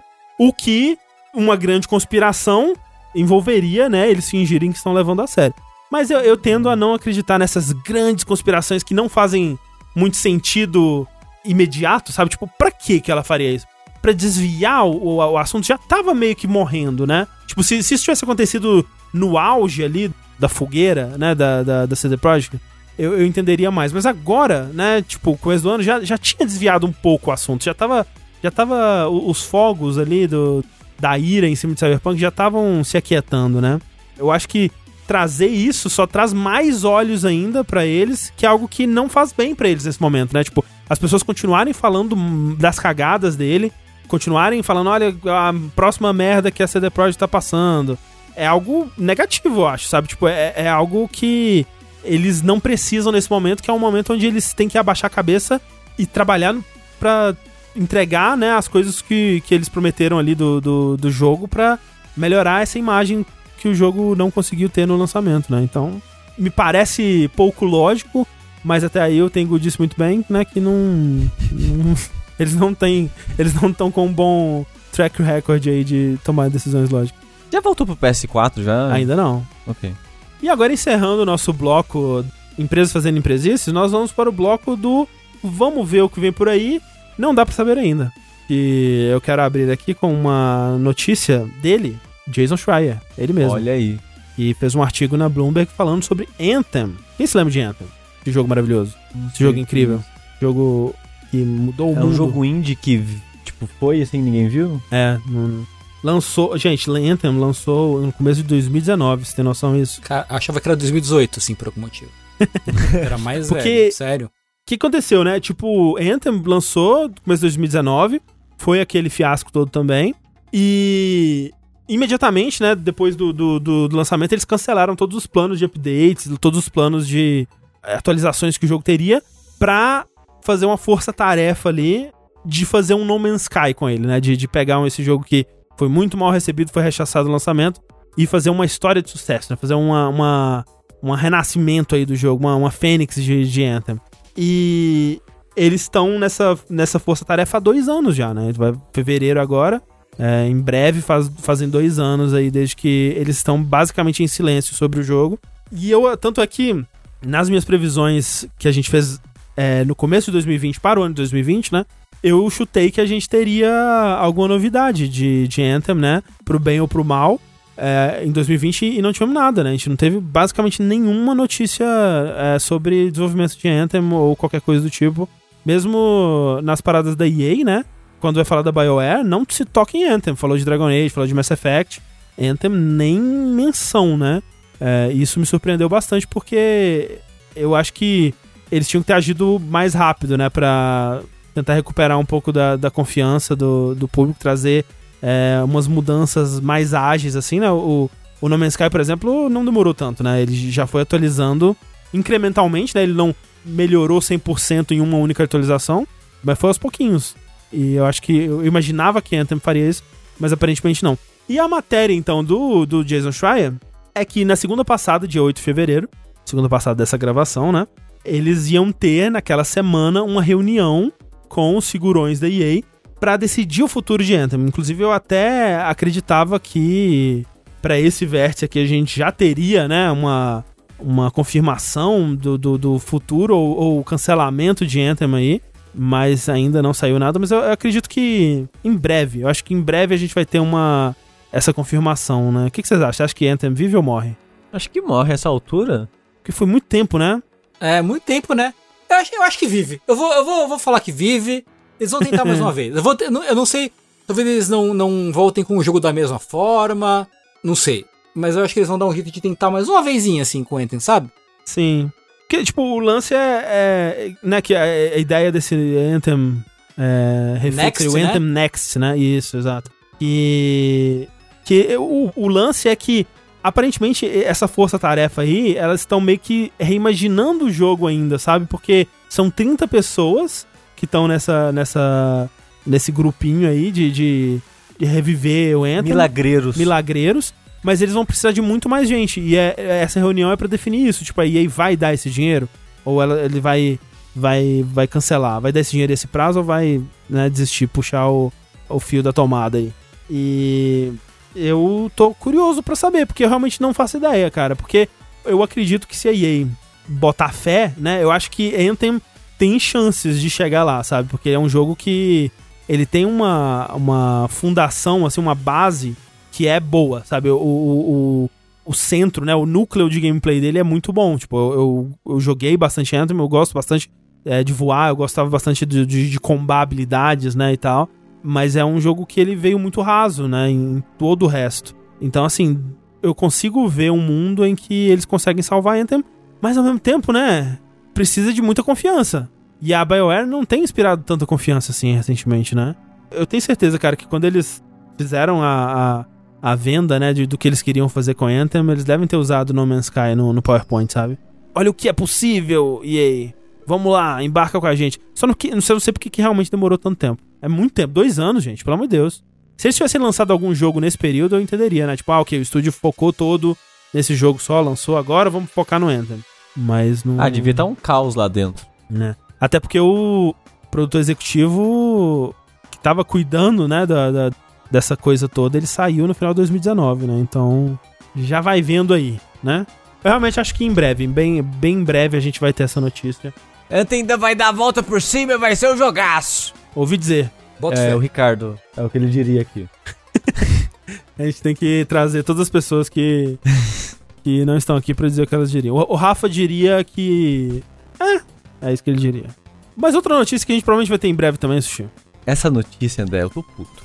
Tá puto. Tá puto. Ih, ficou puto. Tô puto. Já, eu sinto que faz quatro anos que a gente fala dela, vértice sim, vértice não de notícia. A notícia, Sushi, ela muda de vez em quando, mas sabe o que não muda? O quê? A minha fé. Eu acredito 100%. Toda vez que sai uma notícia nova, eu acredito mais. O Tengu, um dia, ele usou seus poderes jornalistas pra desmentir. Não abalou a minha fé, queria dizer. acredito cada vez mais. Queria dizer que eu nem falei nada e o chat todo mundo já sabe que notícia vai ser. Só de falar isso. Porque o que aconteceu? Você talvez ouviu o vértice anterior de joguinhos onde o André falou do jogo The Medium, Uhum. que é um jogo da Blooper Team, que foi inspirado ali em vários níveis em Silent Hill. Sim. Trazendo até o compositor de Silent Hill, Olha Akira só. Yamaoka, né? Quem diria?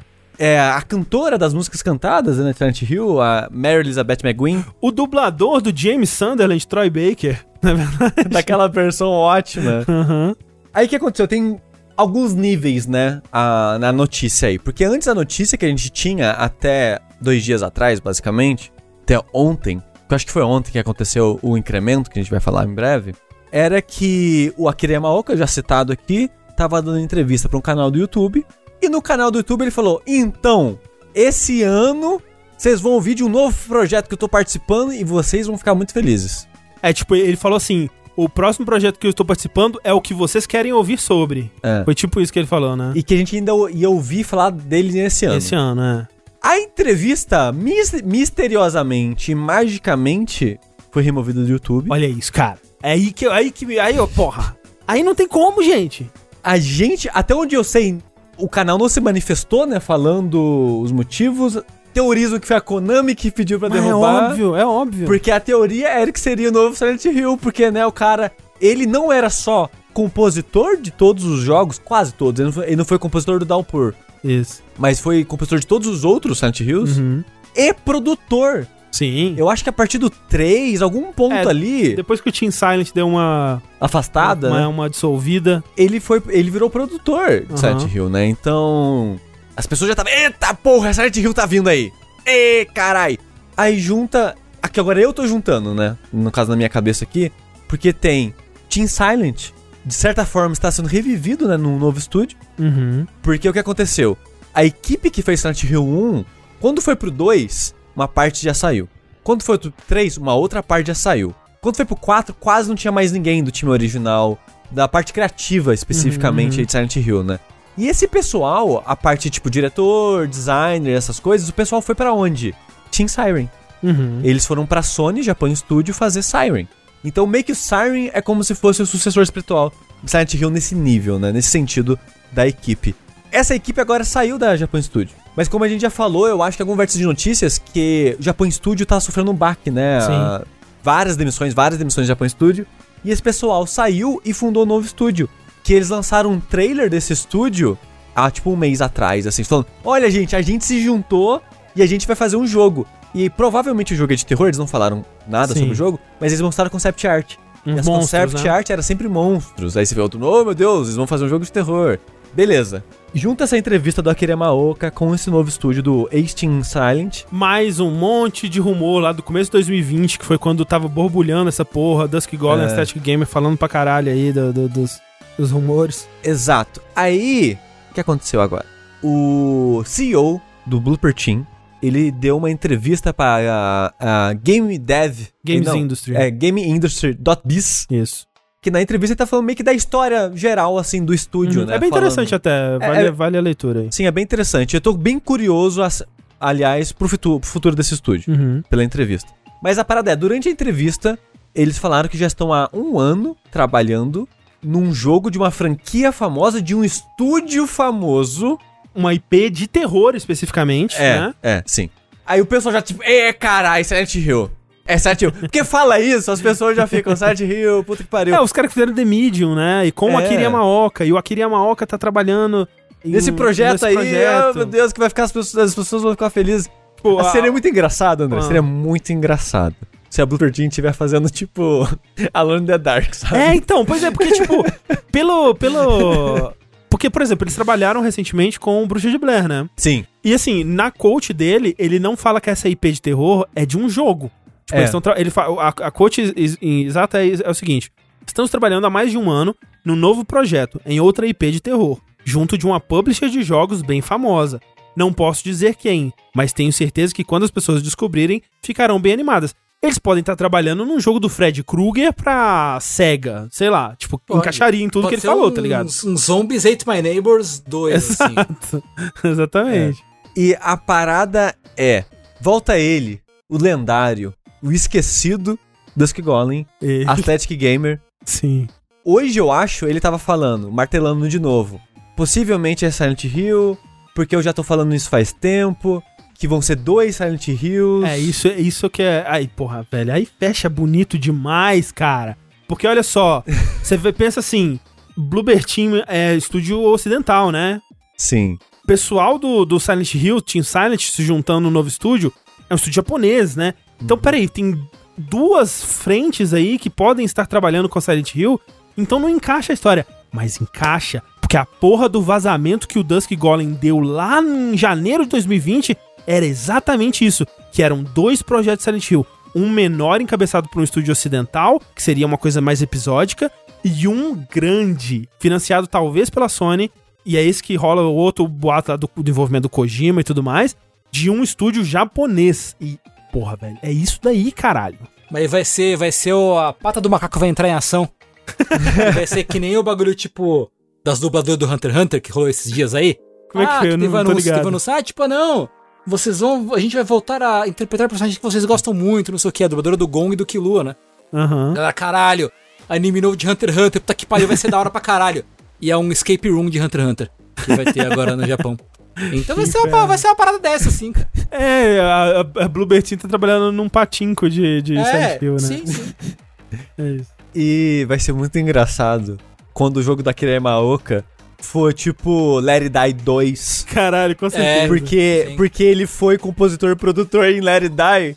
E, tipo, É. sei lá, as pessoas querem mais It Die, talvez. Nossa, todo dia alguém me liga e fala, quando vai ter It Die 2? É, e o Blooper Team tá, tipo, em é, Alone in the Dark, sabe? Vai ser, nossa, vai ser maravilhoso, assim, porque Silent Hill é uma das minhas franquias favoritas quando eu penso nos jogos do 1 ao 4, basicamente, assim. Eu não gosto muito do- dos que vieram depois disso.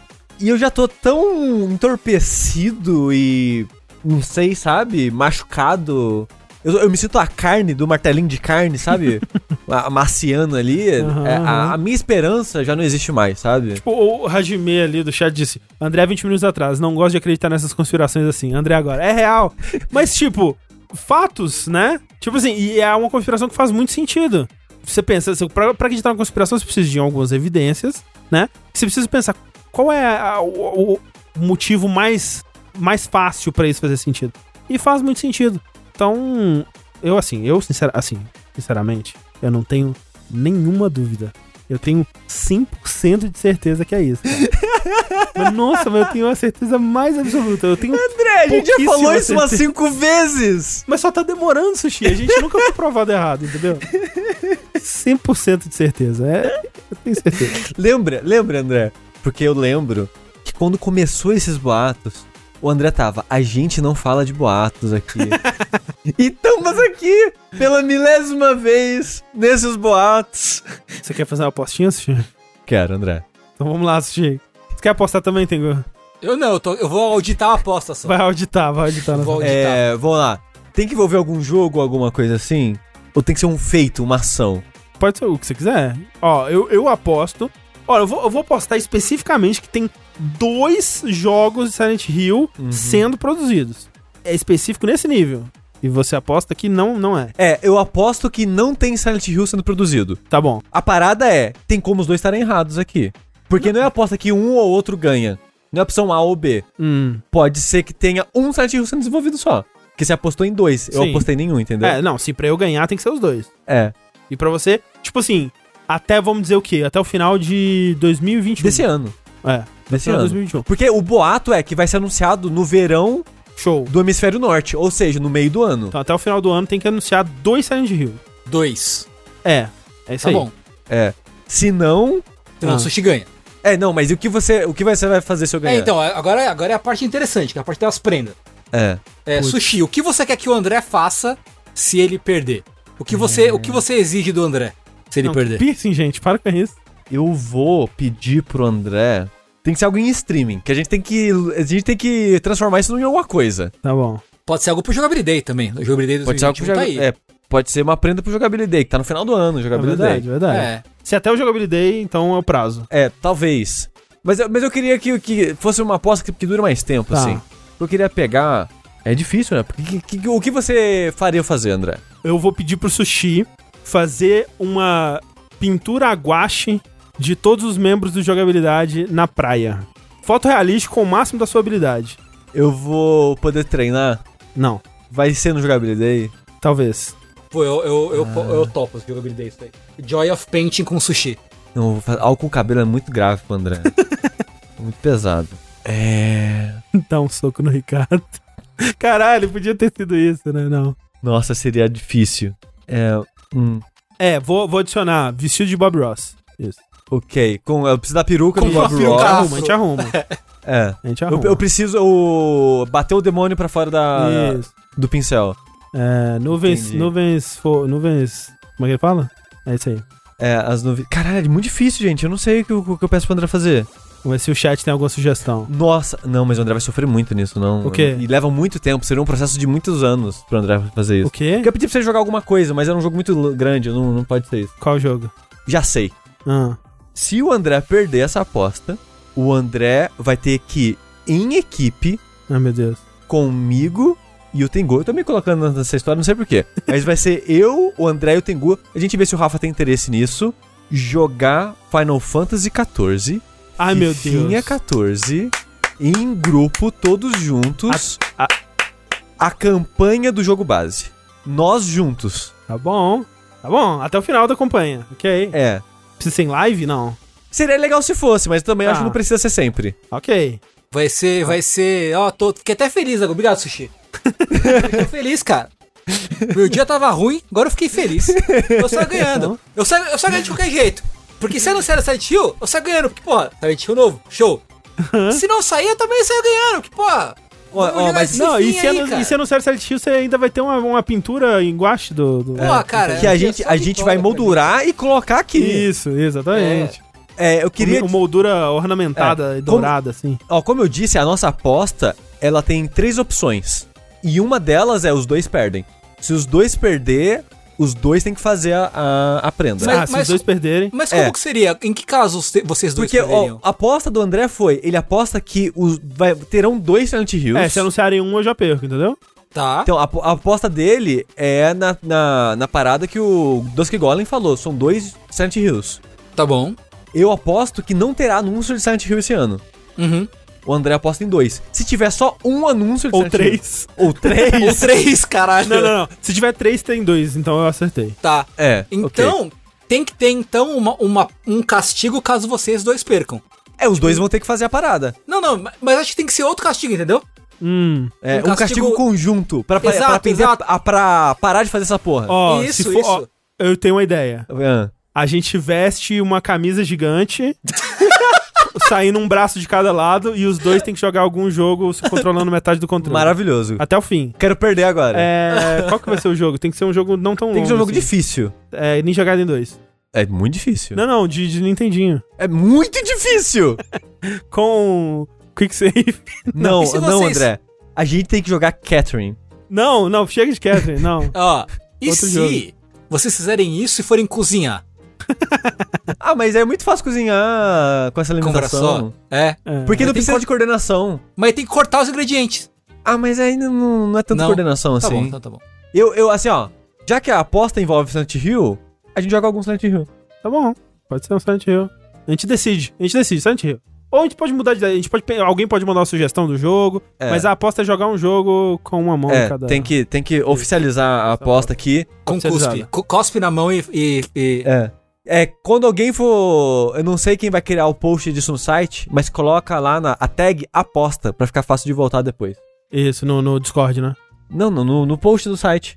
Ah, tá. No, ah, entendi, entendi. Pra quando pesquisar Entendi. aposta no site, a gente achar esse entendi, episódio. Entendi, entendi, entendi. Beleza, Entendeu? show. Então este- esteja apostado. Enfim, falando em apostas que eu teria perdido, se eu fosse apostar se um dia o jogo Suicide em Fallujah voltaria, eu teria dito que nem fudendo, nunca jamais na história da humanidade.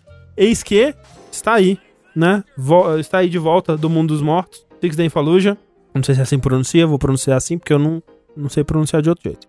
Mas estamos aí falando da Konami. Aquele que ninguém queria que voltasse. É, exatamente. Voltou. Falando de jogos da Konami, né? Que ninguém queria que voltasse. Ele está de volta, né? Porque assim, pra quem não se lembra, talvez em 2000, nos idos de 2009, esse jogo estava sendo desenvolvido pela Atomic Games em parceria com a Konami, né? A Konami estava publicando o jogo e em parceria também com o Exército Americano, veja só, Pra contar a história real da segunda batalha de Fallujah, que foi uma, uma, uma das batalhas aí mais sangrentas e desgraçadas é, da Guerra do Iraque em 2004. E esse jogo tá sendo desenvolvido e tudo mais, tá sendo é, divulgado, né? O trailer saiu e tal. E o, o jogo, a ideia desse jogo, né, de fazer um jogo sobre uma batalha que ainda era tão recente, né? Tipo, cinco anos só depois do, do que tinha acontecido na época, deixou algumas pessoas muito desconfortáveis, né? E a mídia, especialmente a TV, pegou essa, essa notícia e começaram a falar sobre isso, né? Sobre quão é, insensível era fazer um jogo para as crianças se divertirem às custas dos soldados que morreram. E aí as famílias dos, dos soldados também começaram a protestar, né? Contra o desenvolvimento do jogo. E a Konami, coitada, ela, ô gente, que isso? Fácil não. Imediatamente, assim, não precisou de muita coisa, né? Um dia de, de reclamação da galera. E a Konami, eita porra, não, gente, o que, que é isso? Não vamos fazer isso aí não. E cancelou o jogo, né? Na época teve uma polêmica sobre isso, porque tava muito mais forte naquela época aquela coisa de videogames não são para crianças, a gente tem que defender a legitimidade dos videogames enquanto forma de expressão e arte e tal. Mas ficou por isso mesmo, o jogo ficou esquecido naquela época. Mas assim, foi uma, uma sábia escolha da parte da Konami. Eu queria deixar aqui cancelar esse jogo, porque uma das coisas que esse jogo faria era glorificar um dos maiores crimes de guerra da história moderna do ser humano, que é o ataque de, de fósforo branco. Fósforo branco, que é. aconteceu que, nesse ataque, queria deixar específico de Fallujah, morreu mais civil do que qualquer outra coisa. Sim, tem tipo, é, sei lá, morreram cento e poucos soldados e 800 civis, sabe? Uma coisa assim. E então, eu- uma das polêmicas era essa, tipo, tá, você tá meio que glorificando, colocando os soldados que fizeram esse crime de guerra como heróis, É, e porque... você vai testemunhar isso de uma maneira positiva, entre aspas. É, porque, tipo, tava sendo feito em parceria com o exército americano, né? Então, ele, assim, existe um jogo que poderia ser feito, tipo, eu não tô criticando a existência de um jogo sobre uma batalha da vida real com as pessoas que participaram e contando uma história séria, né? E, e triste e pesada, né? Sobre a guerra e tal. Não estou criticando isso, mas é, o jeito que ele estava sendo feito é que realmente é, levantava muitas bandeirinhas de desconfiança. Porque, eis então que, do mais absoluto nada, o ex-CEO da Atomic, é, o Peter Tamter, ele adquiriu os direitos de volta e ele vai publicar pela sua nova empresa, a Victora. E o jogo está sendo desenvolvido pela estúdio Highwire, que é um estúdio de ex-desenvolvedores de Halo e Destiny, né? E aí, assim, beleza, saiu essa notícia, a gente, caralho, como assim? Foi um, foi um throwback Thursday, assim, forte, assim, porque, caralho, é o cara, né? Há quantos anos eu não ouço esse nome, né? E realmente não pensava nesse jogo há muito tempo. E o, o Charlie Hall, da Polygon, né? Ele entrevistou o, esse, esse Peter Tamter, né? O diretor do jogo aí, o, o, né, o cara que trouxe de volta o jogo. O cara que tá mais investido em fazer isso é, se tornar realidade. E o, o- a matéria é bem legal porque o Charlie Hall ele dá a cordinha pro cara, né? E o cara se enforca bonito ali, sabe? Ele falou a coisa, ele falou a coisa, gente. Ele disse: é, o nosso jogo não vai ser político. Nosso objetivo não é fazer um jogo político, né? O que é hilário. É assim, esse cara é um rei da comédia, né? Um, um incrível. É o próprio Coronga, o cara. Porque. Imagina, né? Imagina você fazer um jogo sobre uma batalha real da guerra do Iraque, com as pessoas que estavam envolvidas, com né, as pessoas reais que lutaram ali, e falar que não é, é um jogo político, né? Tipo, primeiro que qualquer guerra, né, é, é absolutamente político. É difícil pensar em algo mais político do que uma guerra, né? E ainda mais a guerra do Iraque, que puta que pariu, né? Tipo, evidências forjadas e intenções econômicas claríssimas envolvidas ali, né? Como o Sushi disse, essa batalha de Fallujah ela ficou muito famosa pelas quantidades de civis, né? O uso do fósforo branco, que comentaram no chat, mas é a referência do Spec Ops The Line, né? Sim. É, é, é, é justamente esses acontecimentos aí. E pra quem não sabe, o uso de fósforo branco, ele é considerado ilegal. É crime de guerra. É crime né? de guerra, exato. Exatamente, exatamente. E, e deu, né, uma merda fodida na, na, na época. É. Mais É porque, obviamente. porque o fósforo né? branco é aquele fósforo que não apaga, que o fogo não apaga, Isso. né? Que, Isso. que ele é um bagulho extremamente cruel. Tipo, ele, então o que eles faziam era eles, eles jogavam é, fósforo branco na- nas casas, né, assim, dessa cidade, pra tirar as pessoas de lá, né? Só que, tipo, eles não iam investigar se, ok, são os insurgentes que estão aqui ou são civis inocentes, né? Então vai em tudo, né? E muita, muita gente morreu mesmo. E assim, ele. Quando ele fala que ele não quer fazer um jogo político, ele não quer fazer um jogo polêmico, né? E aí, assim, ele, o que ele quer, na verdade, é tirar todo o contexto, né? Todo, todas as coisas questionáveis, todas a, a- os, né, todos os crimes de guerra, todas as coisas é, minimamente problemáticas que podem ter acontecido nessa, nessa, nesse confronto, pra ter uma coisa bonitinha ali, de preto no branco, de bem contra o mal, que é muito mais fácil de você é, vender, né? E, e a narrativa que ele quer passar é: não, a gente vai fazer isso aqui pra você empatizar com os soldados, né? Empatizar com os civis. E a gente vai contar essa história sem tocar nesses lados, eh, nesses tons de cinza ou, ou nesse, nesses, é, nesses crimes de guerra, né? Exatamente. E aí perde completamente o sentido, né? De você querer usar uma guerra de verdade, né? e Ter as pessoas reais envolvidas ali. É porque eles estão fazendo isso, né? Eles estão entrevistando os soldados. No jogo vai ter material de entrevista com esse pessoal que nega, né? Os soldados, eles negam veementemente que houve o uso de fósforo branco. E, tipo, né, o, o Charlie Hall na, na, na matéria da Poli pergunta, mas e, né, e esses assuntos aqui, e, né, vai, vai tratar de fósforo branco? Ele falou, pô, o problema do fósforo branco, né, é que os caras, eles, eles negam, e eu tô usando eles como, como base, né, para contar essa história. Então é difícil eu falar se usou, se não usou, né, e tal. Então, o cara totalmente assim, sabe, sem nenhuma intenção de trabalhar com, com verdade ou, Cara, fatos é. ou qualquer coisa, sabe? Tem uma pergunta que eu acho que é no FAQ do site deles. E eu não sei se é o cara, se é o cara especificamente perguntando, mas respondendo, aliás. Mas tem uma que é assim: ah, nós vamos poder jogar como insurgentes no, no jogo, Uhum, né? uhum. E a res- cara, a resposta é tipo, mua, beijo do chefe. Fala, não, porque as táticas que os insurgentes usavam não é tipo de tática que os gamers costumam usar. Ai, meu Deus. Oi? O- oi? Oi? co- Quê? meu Deus. É tipo, É. sabe? Por quê? Não, é muito doloroso, muito, muito horrível. Tipo, realmente, é- é- se é pra tirar todo o contexto, se é pra tirar as coisas que aconteceram, se é pra tirar. Se é pra ficar cheio de não me toques, inventa uma guerra, sabe? Fa- faz uma guerra. Mas é que tá Contra não- zumbi. Mas você não viu esse pedaço da entrevista, André? Qual? Que eles falam que um dos motivos deles estarem trazendo esse jogo de volta, não sei se é nessa entrevista, mas ele entrevista com esse cara, né? É que eles não querem uma guerra Ah, é. fictícia numa terra fictícia com pessoas que não existem. Eles querem que você viva uma guerra de verdade com pessoas que existiram pra entender o que os soldados passam. É. Uma seleção muito bem curada do que, que os soldados passam, né? É, no caso. é. É.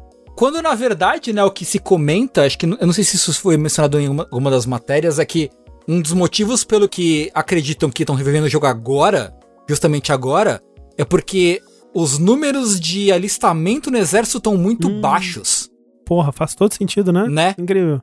Tá um número, uma, uma média histórica baixa aí, comparado com anos anteriores, né? Então, tipo, o que, que a gente faz? A CIA dá dinheirinho pra um publisher pra ela fazer um jogo que é, vangloriza atos de crime de guerra do exército americano.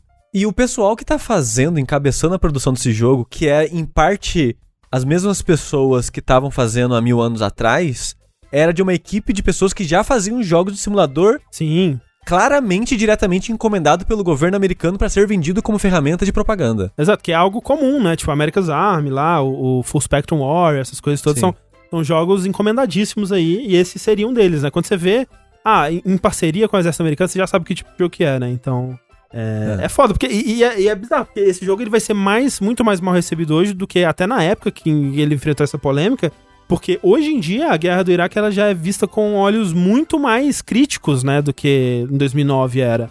Eu fico curioso, assim, nenhum interesse de jogar esse jogo, passarei muito, muito, muito longe, mas curioso pra ver o que que como é que vai ser o, o discurso em volta dele quando ele lançar, se ele lançar, podia ser cancelado. É, é um, é um jogo que eu, que eu torço, assim, na verdade, sabe? Enfim. Eu não entendo. É. Porque, tipo, se, se esses caras. Porque talvez eles queriam um marketing grátis. Mas se eles voltassem com o nome qualquer, tipo, Guerra do Zé, e é um jogo de guerra, ninguém ia falar nada. É. Tipo, e ele podia fazer o que ele tá querendo fazer. Sim, tipo, ah, a gente, é. a gente vai pegar uma batalha, sei lá da onde. E, e as pessoas falam, tá, mas um jogo de guerra, foda-se. Uhum. Mas eles querem voltar especificamente nesse, por algum motivo. É, porque o fato é, né, é que se não fosse isso, ninguém estaria falando desse jogo, É. né? A gente não estaria falando desse jogo. A Pois gente é. caiu, a gente caiu no truque. É. Caiu no truque dele. Filhos da puta. Malditos. Por falar no futuro dos videogames, Sushi, Por falar no futuro dos videogames, a gente sempre tem que falar sobre os jogos que vão sair. isso é verdade. E pra gente falar dos jogos que vão sair, é difícil a gente não pensar naquele grande evento que acontece em todos os anos, sem exceção. A E3. Opa, o, meu, Ops! o carnaval do gamer. O carnaval do gamer. Tem uma, tem uma capa antológica de. que eu, É tão antológica que eu não lembro de que revista que é.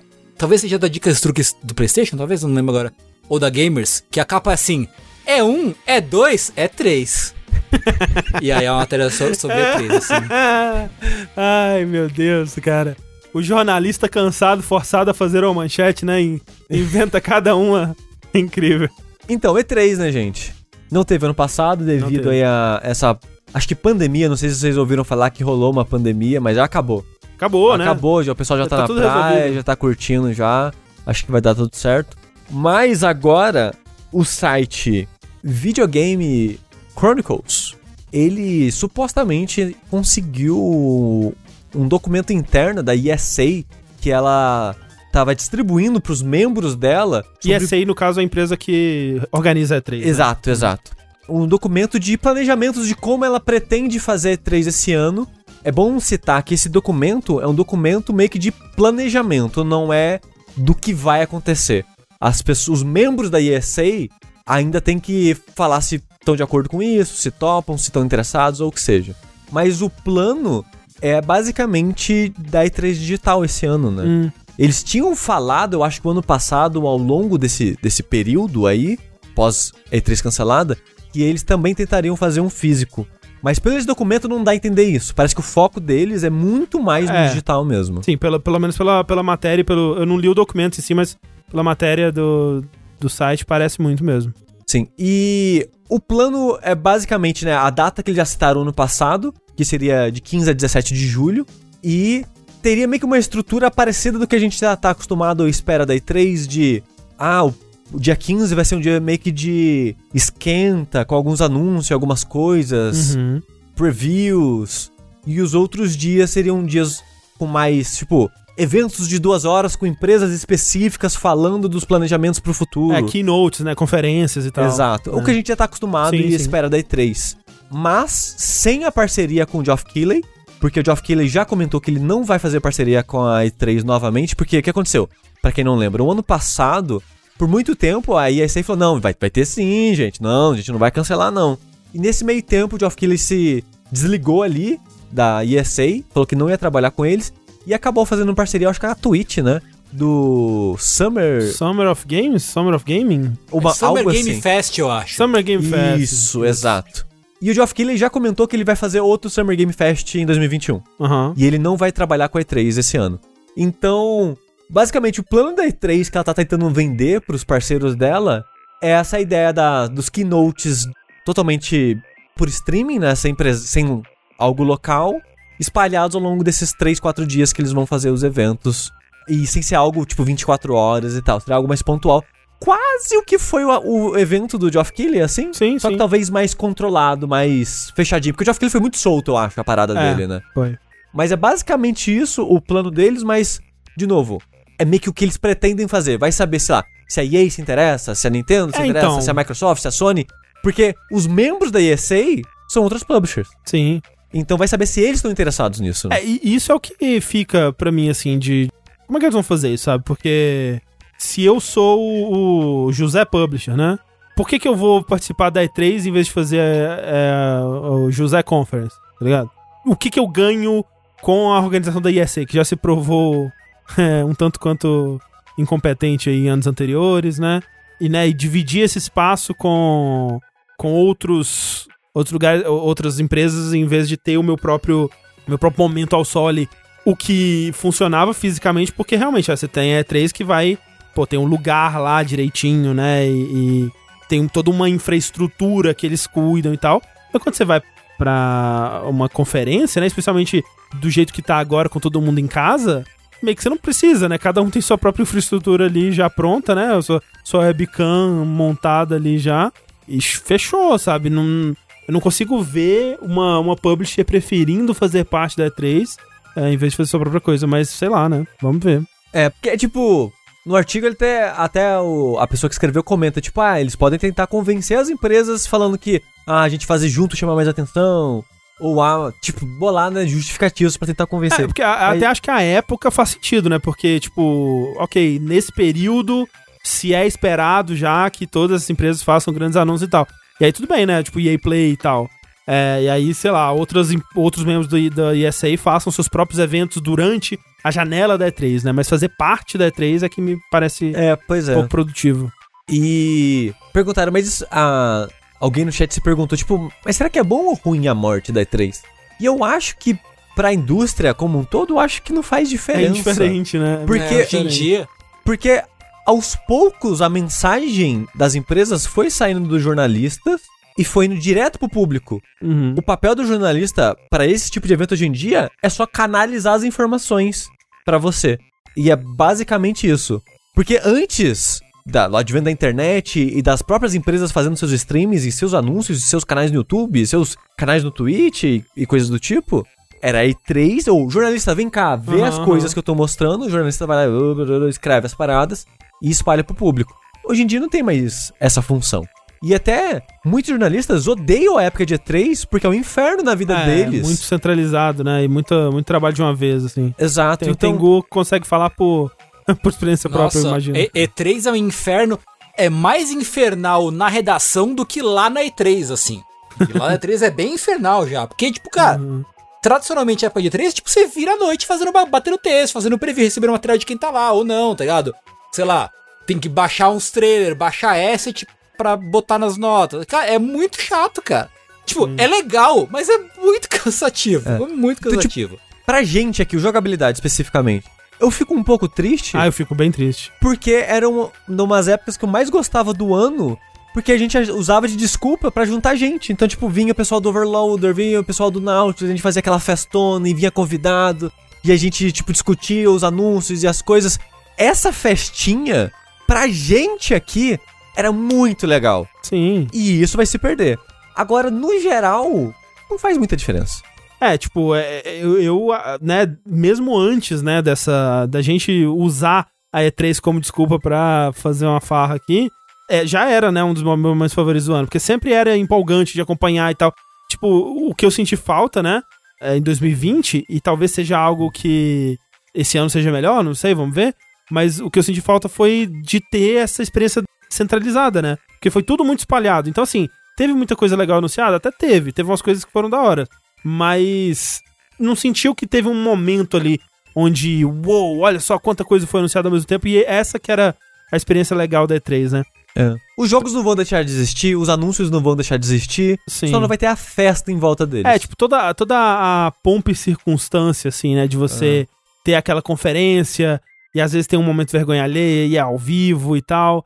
Esse tipo de coisa a gente provavelmente vai ter cada vez menos, né? E, e isso eu fico meio triste, porque era realmente meio que um, um circo, né? Era a, a gente vendo os palhaços dançando no palco e julgando. Ah, que engraçado. E tipo, muitas pessoas mais cínicas criticavam, tipo, ah, vocês estão se juntando ou, ou comemorando propagandas.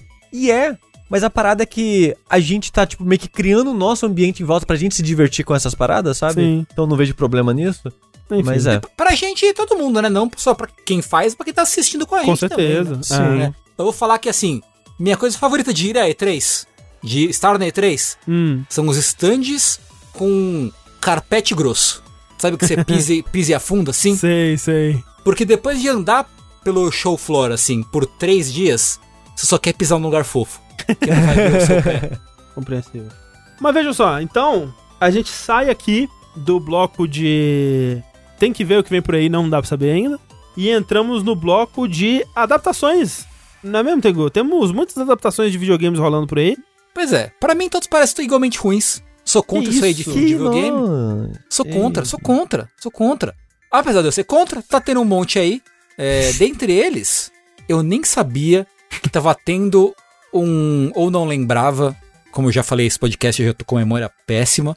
Mas que ia ter um filme de, de Borderlands. Loucura. Pois é. Eu não lembrava. A gente já reportou aqui, ó. Eu Esqueci. acho que eu, eu. eu acho que a gente não reportou aqui, mas eu acho que eu já tinha ouvido falar.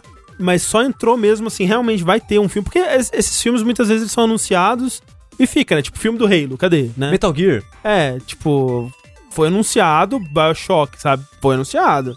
É, teve uma época que teve filme do Space Invaders anunciado, sabe? Tipo, cadê?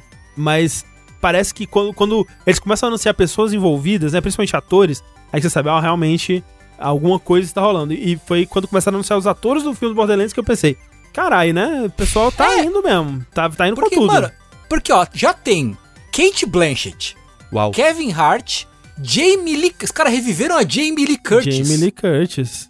Puta que pariu. É, tipo, a Kate Blanchett vai fazer a, aquela moça do. A Lilith. Como é que ela chama? Lilith. Lilith. Isso aí. Isso. É, e o Kevin Hart ia fazer o Roland. Mas, gente, pegando esses atores, assim, que são bons e famosos, pra um público mais velho, né? Pra que, que eles estão fazendo esse filme? Ah, não, mas ah, assim, eu acho que ator famoso não, não, não chama gente tanto mais hoje em dia, não. Acho que dá um peso, assim, pro filme, mas é. É, o que chama gente hoje em dia tem nome a Marvel e a Disney por É, é né? basicamente isso. Mas, assim, sabe que a vibe que me dá, principalmente pelo o anúncio mais recente que o Tengu vai falar, é que eles estão tentando fazer uma parada na vibe do Jumanji, sabe? Que vai ser um filme bem engraçadão, zoado, uou. Assim, que eu acho que né, tem a cara de Borderlands mesmo. Porque o ator mais recente a ser anunciado como fazendo parte do elenco é quem? Ele, Jack Black, Olha, o Olha próprio. aí. que vai fazer a voz do Claptrap. Faz sentido, eu acho. Assim, faz sentido de fato. Faz todo Né? sentido. Só falta anunciarem realmente o The Rock, né? The Rock de é? camiseta. Pois é, pois é. E tá aí, né? O filme tá sendo, o filme tá sendo escrito pelo Craig Mazin, que ele é roteirista de Chernobyl, né? Que tem Isso. tudo a ver aí com Borderlands, né? Que Exatamente. também está trabalhando na adaptação de The Last of Us. Olha só, que coisa doida isso, né? Porque essa adaptação de The Last of Us, né, que na verdade não vai ser um filme, vai ser uma série produzida aí pela HBO com o Craig Mazin e o Neil Druckmann, né, é, produzindo aí roteiros e essa coisa toda, né, esses, esses pedaços aí que precisa pra fazer uma, uma série. Louco. Doido. Eles anunciaram, né, recentemente, os atores que vão interpretar especificamente Ellie Joe, e são Pedro Pascal e Bella Ramsey. Pra quem não, não os conhece, os dois tiveram grandes papéis aí em Game of Thrones, olha só. Pedro Pascal, ele fez o Oberyn, né, que tem aquela morte maravilhosa. Sim. E a Bella Ramsey fez a é, Mormont, como é que é? A, A menina Liana. que. A menina que manda nas A coisas. menina que manda em tudo, é a Liana Mormont, né? Que também. Assim, eu, eu, eu gosto que assim, o Pedro Pascal ele, ele fez muito mais coisas que ficou famoso, né? Tipo, ele fez Narcos, ele tá fazendo agora o Mandalorian. E a Bella, eu só vi ela mesmo no, no Game of Thrones. Eu sei que ela fez outras coisas, tanto de, de série quanto de animação, né? E tal. Mas é. Esses dois atores, eles é interessante a escolha porque são dois atores que em Game of Thrones fizeram uma coisa muito parecida, que é eles tiveram pouco tempo de cena, poucos momentos, e nesses poucos momentos eles conseguiram cravar um espaço muito memorável pra eles, né? Tipo, Sim. eles, eles tiveram um puta carisma, um puta presença, assim, e numa série que já tava, né, em, em andamento há muitos anos. E assim, quem viu Lost sabe o quanto isso é difícil, né? Vi de Nick e Paulo, né? Que descansa em paz aí. Com suas aranhas. Sim. Sabe o quanto que isso é difícil e, tipo, né? O, o Oberyn, cara, é um um dos personagens que tá é, em algumas das minhas cenas favoritas, assim, de, É, de é, Game of Thrones inteiro. eu assim. acho que aquele pedaço daqueles episódios que ele aparece, assim, é. Acho que a minha coisa favorita da Se série pá, de é. Game of Thrones. Se pá, é tipo, tem os o- momentos dele ali. Tem o julgamento do Tyrion, que é É, maravilhoso. e, é- e foi a única spoiler, né? Morte que, que eu fiquei tipo, carai! É. Como assim, porra, filha da puta? Não, e Aí é, os memes de Dark Souls. é, e ele. e é aquela luta é maravilhosa, que te dá a esperança de que ele vai ganhar, e aí. É. né? E assim, o Pedro Pascal é um puta ator, assim, tendo visto ele já em diferentes papéis, em, em fazendo coisas muito diferentes, assim, né? Tipo, no, no Mandalorian ele manda muito bem com muito pouco, né? Ele consegue ter uma personalidade, uma presença com, com muito pouca. Muito pouco diálogo, muito pouca expressão, né? Nenhuma expressão, basicamente. E no Narcos eu gostava muito dele também. Então é um ator que eu boto muita fé. Ele, eu nunca vi Narcos. Ele tá mais sério no Narcos? Ele tá mais sério. Porque ele é tão carismático e fofinho É. que eu não sei como é que vai ser ele e Joe. Mas no, no Mandalorian ele é mais sério também, né? É que não aparece a cara dele. Mas o- a, o- a dúvida pra mim fica mais na, na Bella Ramsey. Que assim, visualmente pra mim os dois tão, tão show, assim. Escolhas inspiradas, consigo ver os personagens deles fácil, assim. Mas em questão de, de interpretação, acho que quem vai ser puxado mais mesmo é a Bella Ramsey, né? Que a Ellie é meio que tem que ser o, o coração da parada, né? E tomara que ela, que ela aguente. Tipo, ela, ela mandou muito bem no, no Game of Thrones. Vamos ver se ela manda bem aí. E aí, assim, eu fico pensando agora que, que a gente tem a cara dos atores, né? Eu fico pensando como é que eles vão fazer. Porque assim, já foi anunciado que eles vão fazer a mesma história, né? Vai ser a história do Joe e da Ellie lá do primeiro jogo e tal. Mas eu fico pensando nos detalhes, assim, como que eles vão fazer a roupa, por exemplo. Porque se eles vestem ela com a- aquela roupa clássica, né? Da camiseta vermelha com a blusa manga longa por baixo, né? E a calça jeans. Será que não vai aparecer um cosplay? Depende de como, É. como fizer. Porque É. é aquela mesma coisa de, de filme de anime do Japão, assim, que parece que é tudo, todo mundo tá de cosplay, né? Sim, sim. Que fica É. esquisito. E uns cosplays não tão bons assim. Porque essa roupa específica da Ellie é muito icônica, né? Talvez outras roupas pareceriam menos um cosplay. Ou, ou eles, eh, tipo, sei lá, eu, como um produtor, eu tentaria até evitar, sabe? Colocaria uma roupa, né? Uma roupa casual, assim, que a Ellie vestiria, mas que não é necessariamente a roupa do, do, do jogo, assim. Ou então, é, até pensando, assim, que eles vão contar a mesma história, ok, a história ela vai seguir a mesma trajetória, ela vai bater nos mesmos pontos principais e tal, mas eu teria medo de ficar recriando cena, sabe? Tipo, diálogo idêntico. Assim, não sei, seria Aí esse ia ser esquisito. meu pai, é, é, acho que esse É. ia ser esquisito. é. É. Porque, né, o The Last of Us ele é muito cinematográfico já. E se você só parar assim, ok, agora vamos recriar a cena da conversa na casa de fazenda. Agora vamos recriar, tipo. é, Mas vai sei. ter as- a- os tirinhos atrás de muro. Pois é, né? Vai ter uma cena onde eles vão parar e esconder debaixo de, um, de uma parada. Eu não sei, eu fico pensando que talvez o mais interessante a fazer, e eu tô muito curioso, eu, tô mu eu realmente tô muito empolgado pra, pra essa parada lançar, porque eu quero muito saber o que eles vão fazer, assim. Eu tô menos empolgado em tipo, uau, eu quero ver essa história, me emocionar e acompanhar essa jornada. Não, eu quero saber o que eles vão fazer. Isso pra mim é muito interessante do ponto de vista de adaptação, assim. Muito curioso. Porque eu acho que o mais interessante seria, justamente, bate nos pontos principais da história, mas deixa esses personagens respirarem como uma coisa nova, assim, não recria diálogo. Assim, o Neil, Dur o Neil Druckmann tá no roteiro, Tá. então... Talvez ele saiba o que, o que fazer. Talvez. Espero, que- espero que os, os atores consigam também, né, criar uma, uma nova versão desses personagens, né? Que, tipo, sejam o mesmo, mas com algo novo trazido por eles também. Então, é- essa pra mim seria a- o ideal, né? Vamos ver se eles vão fazer alguma coisa nesse nível aí. Mas Mas, as, as adaptações não, não param. Afinal de contas, elas ganharam um bloco nesse é episódio. verdade.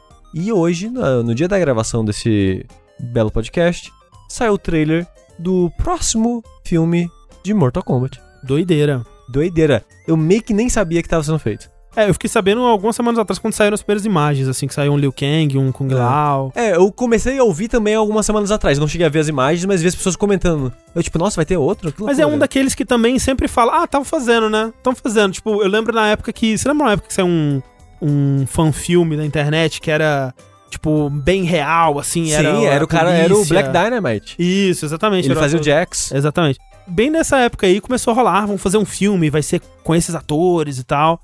E, né, não. Era uma websérie, na verdade, isso.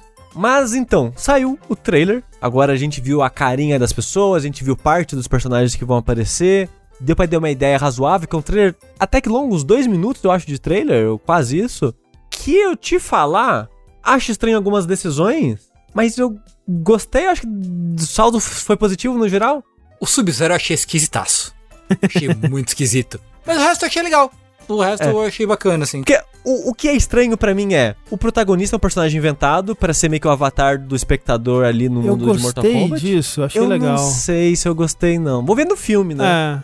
É. Ele é bem genérico, né? Ele é, bem, assim, tipo, humano lutador de MMA genérico. É, é aquelas assim. campanhas do Mortal Kombat É. PS2 que você criava o seu É personagem. o Shujinko, é o Shujinko. É. Seria muito engraçado se o nome dele fosse isso. O sobrenome Não, já dele falaram, fosse- o nome Ah, dele é, Droga. ver, Cole. É um nome muito genérico também. Aí, tipo, ele tem uma cicatriz do dragão no peito, que é o chamado. de- É tipo, essa parte assim meio. que- Mas o que eu achei legal é Scorpion humano, Sim, sim. que provavelmente vai contar essa transição dele, que depois mostra ele também, o Scorpion já morto-vivo, né? E a, gostei do design da roupa dele, que tá bem samurai, assim. Sim, usando ataques do, do jogo, né? De usar gancho na cara, puxa puxão É. e umas paradas assim. É, então, tipo, a reinterpretação dos personagens que mostraram, pra mim, eu achei interessante. O Sub-Zero, que o Tengu comentou que ele achou meio estranho, ele lembra muito um Sub-Zero do primeiro filme. Assim, não sei. Sim, ele, é, ele de ele- fato tem uma vibe meio estranha. Ele parece que tá meio deslocado, agora que vocês falaram realmente. Ele parece É. que ele foi o Sub-Zero do, do filme lá clássico e trouxeram É. pra cá. E, e eu achei curioso que, obviamente, o trailer não dá pra ter noção de tudo, mas o trailer dá um gostinho de como se o Sub-Zero fosse o vilão e o Scorpio fosse o bonzinho. Mas é isso? Mas normalmente é ao contrário, É né? porque depende de qual Sub-Zero, né? Tem o. o- É que tem o mais velho que mata o irmão do. a família. O, É, então, tal, é o Bihan, tudo. né? Que é o Sub-Zero original, que é, Isso. é o mal, mal que nem o pica-pau. Aí tem o irmão dele, eu acho, que é bonzinho, né? Isso. Mas o Sub-Zero original, ele é, ele é pau no cu mesmo. É. Então, mas eu achei engraçado que o trailer mostra mais, tipo, o, o Scorpion num- numa luz mais, tipo, boa, digamos assim. Mas é, mas é, é, é o que os jogos mais recentes têm feito também, né? Sim, é isso de mostrar o passado deles, eu acho muito legal. Sim, sim, sim, sim. Eu Acho muito legal. É, tipo, eu assisti o trailer a primeira vez assim, eu falei, pô, legal, né? É, que bom que estão fazendo um Mortal Kombat com sangue, né? E tal. Vão poder mostrar um, Fatality e essa coisa que eu acho que faz parte da estética, né? Acho que eles, eles desviaram bem disso nos outros filmes, quer dizer, no primeiro filme. Mas se dá pra ter, que tenha, porque faz parte da estética. E eu achei legal, assim, tipo, parece bem feito, né? Parece bonito, assim, os efeitos especiais, coisa toda. E aí eu vi. E, não, e essa coisa do, do protagonista, pra mim funciona porque, tipo, uma coisa que você ter esse protagonista que ele é esse personagem novo, né? Que vai servir para ser o, o avatar do, de quem tá assistindo, digamos assim, né? Ser meio que a orelha desse mundo. É que você consegue fazer os outros personagens serem mais da hora, ter mais fanservice, talvez. Porque se você tem um protagonista sendo o Liu Kang, o Liu Kang ele não pode fazer muita coisa de cara, né? Ele tem que passar por um arco, assim. E você tendo esse protagonista, ele que tem que passar por isso, enquanto em volta dele os personagens eles já podem ser é, mais da hora já. Então eu acho que nesse sentido pode, pode funcionar e pode até conseguir fazer mais, mais fanservice com, com isso. Por exemplo, o Liu Kang ele já mostra uns poderes de fogo muito louco, né? Um Sim. dragão de fogo e tal. E isso, né, se ele fosse o protagonista, talvez pudesse ser feito só no finalzinho ou num momento mais dramático e tal. Então eu, eu acho que pode funcionar nesse sentido. Só que aí eu achei. Eu botei fé de verdade mesmo quando eu fui ver um vídeo, que inclusive é o vídeo que tá passando pra gente ao vivo agora, que é o diretor explicando o trailer, falando de cada cena e falando dos momentos assim. E o diretor, ele parece muito interessado no Lord Mortal Kombat, porque ele cita, né, tipo, quando ele vai falar da cena do, do Jax é, tendo o braço cortado. Ah, eu sei que, né, em algumas iterações foi o Ermac que cortou o braço do Jax e, e aí, mas aqui a gente tá fazendo, trazendo Sub-Zero B-RAM pra fazer isso e tal, por isso e aquilo. E o cara, ele parece que ele tá muito inteirado, sabe? E muito interessado, muito além do que o filme tá pedindo dele de, de, de interesse, de entendimento do Lord Mortal Kombat, assim. E isso me botou muita fé nas pessoas que estão encabeçando a parada, então... O Lucas Intoxicado falou no chat. Ele fala Bihan, Shirai Ryu e Link Wei. e, e, Respeitei. Exato. Mas, gente, sabe de onde ele tirou essa parada do Ermac e todos esses nomes? Dos últimos três jogos. Ele assistiu Não. a porra da cutscene dos três jogos. Mas, sim, mas, mas assim, eu, eu, entendo. Eu, tipo, eu só tô falando isso meio que zoando. Mas eu entendo que pelo menos ele tá, ele tá usando como base, tá é. respeitando o material. Ele fez o mínimo do, tipo. do, dever de casa, sabe? Que é Sim. algo que quando você, quando você vai ver história sobre a produção dos dois primeiros filmes, os caras estavam, tipo, velho. É qualquer coisa, sabe? Especialmente o segundo, sabe? Aquele segundo filme é maravilhoso. De ruim, né? Então, assim, acho. É, achei, achei legal. Achei legal o que eles mostraram. Sim, sim. E vai ser péssimo. em suma, vai ser uma bosta. Sabe que eu não tinha reparado que o protagonista não era o Scorpion? Pra mim, aquela pessoa com a tatuagem do, do, da marca do dragão ia virar o Scorpion eventualmente. Olha aí. Olha só, não tinha, não tinha me tocado. O que que, o que que isso faz com a sua opinião do filme agora? Não, acho que você tem razão. Acho que é bom que tenha um, um Shujinko. Eu espero que seja, seja o Shujinko no fim das contas. Mas acho que é bom pra ter esse fanservice mais, mais maneiro, assim. Sabe? Deixa, deixa os bonecos clássicos mais soltos para fazer o que, eles, o que eles quiserem fazer. Sim. Tem o Kung Lao também, mas não, o, o protagonista, quando você vai ver, ele é um cara ocidental mesmo, assim, bem, bem padrãozão, assim, um cara bem sem graça, inclusive. É, mas enfim, é isso. E com isso, nós falamos aqui sobre todas as nossas notícias é, antes de bater três horas, incrível. Palmas para nós. Fabuloso. É, Fabuloso. desculpa todas as tangentes a, a, que eu abri nesse episódio. É.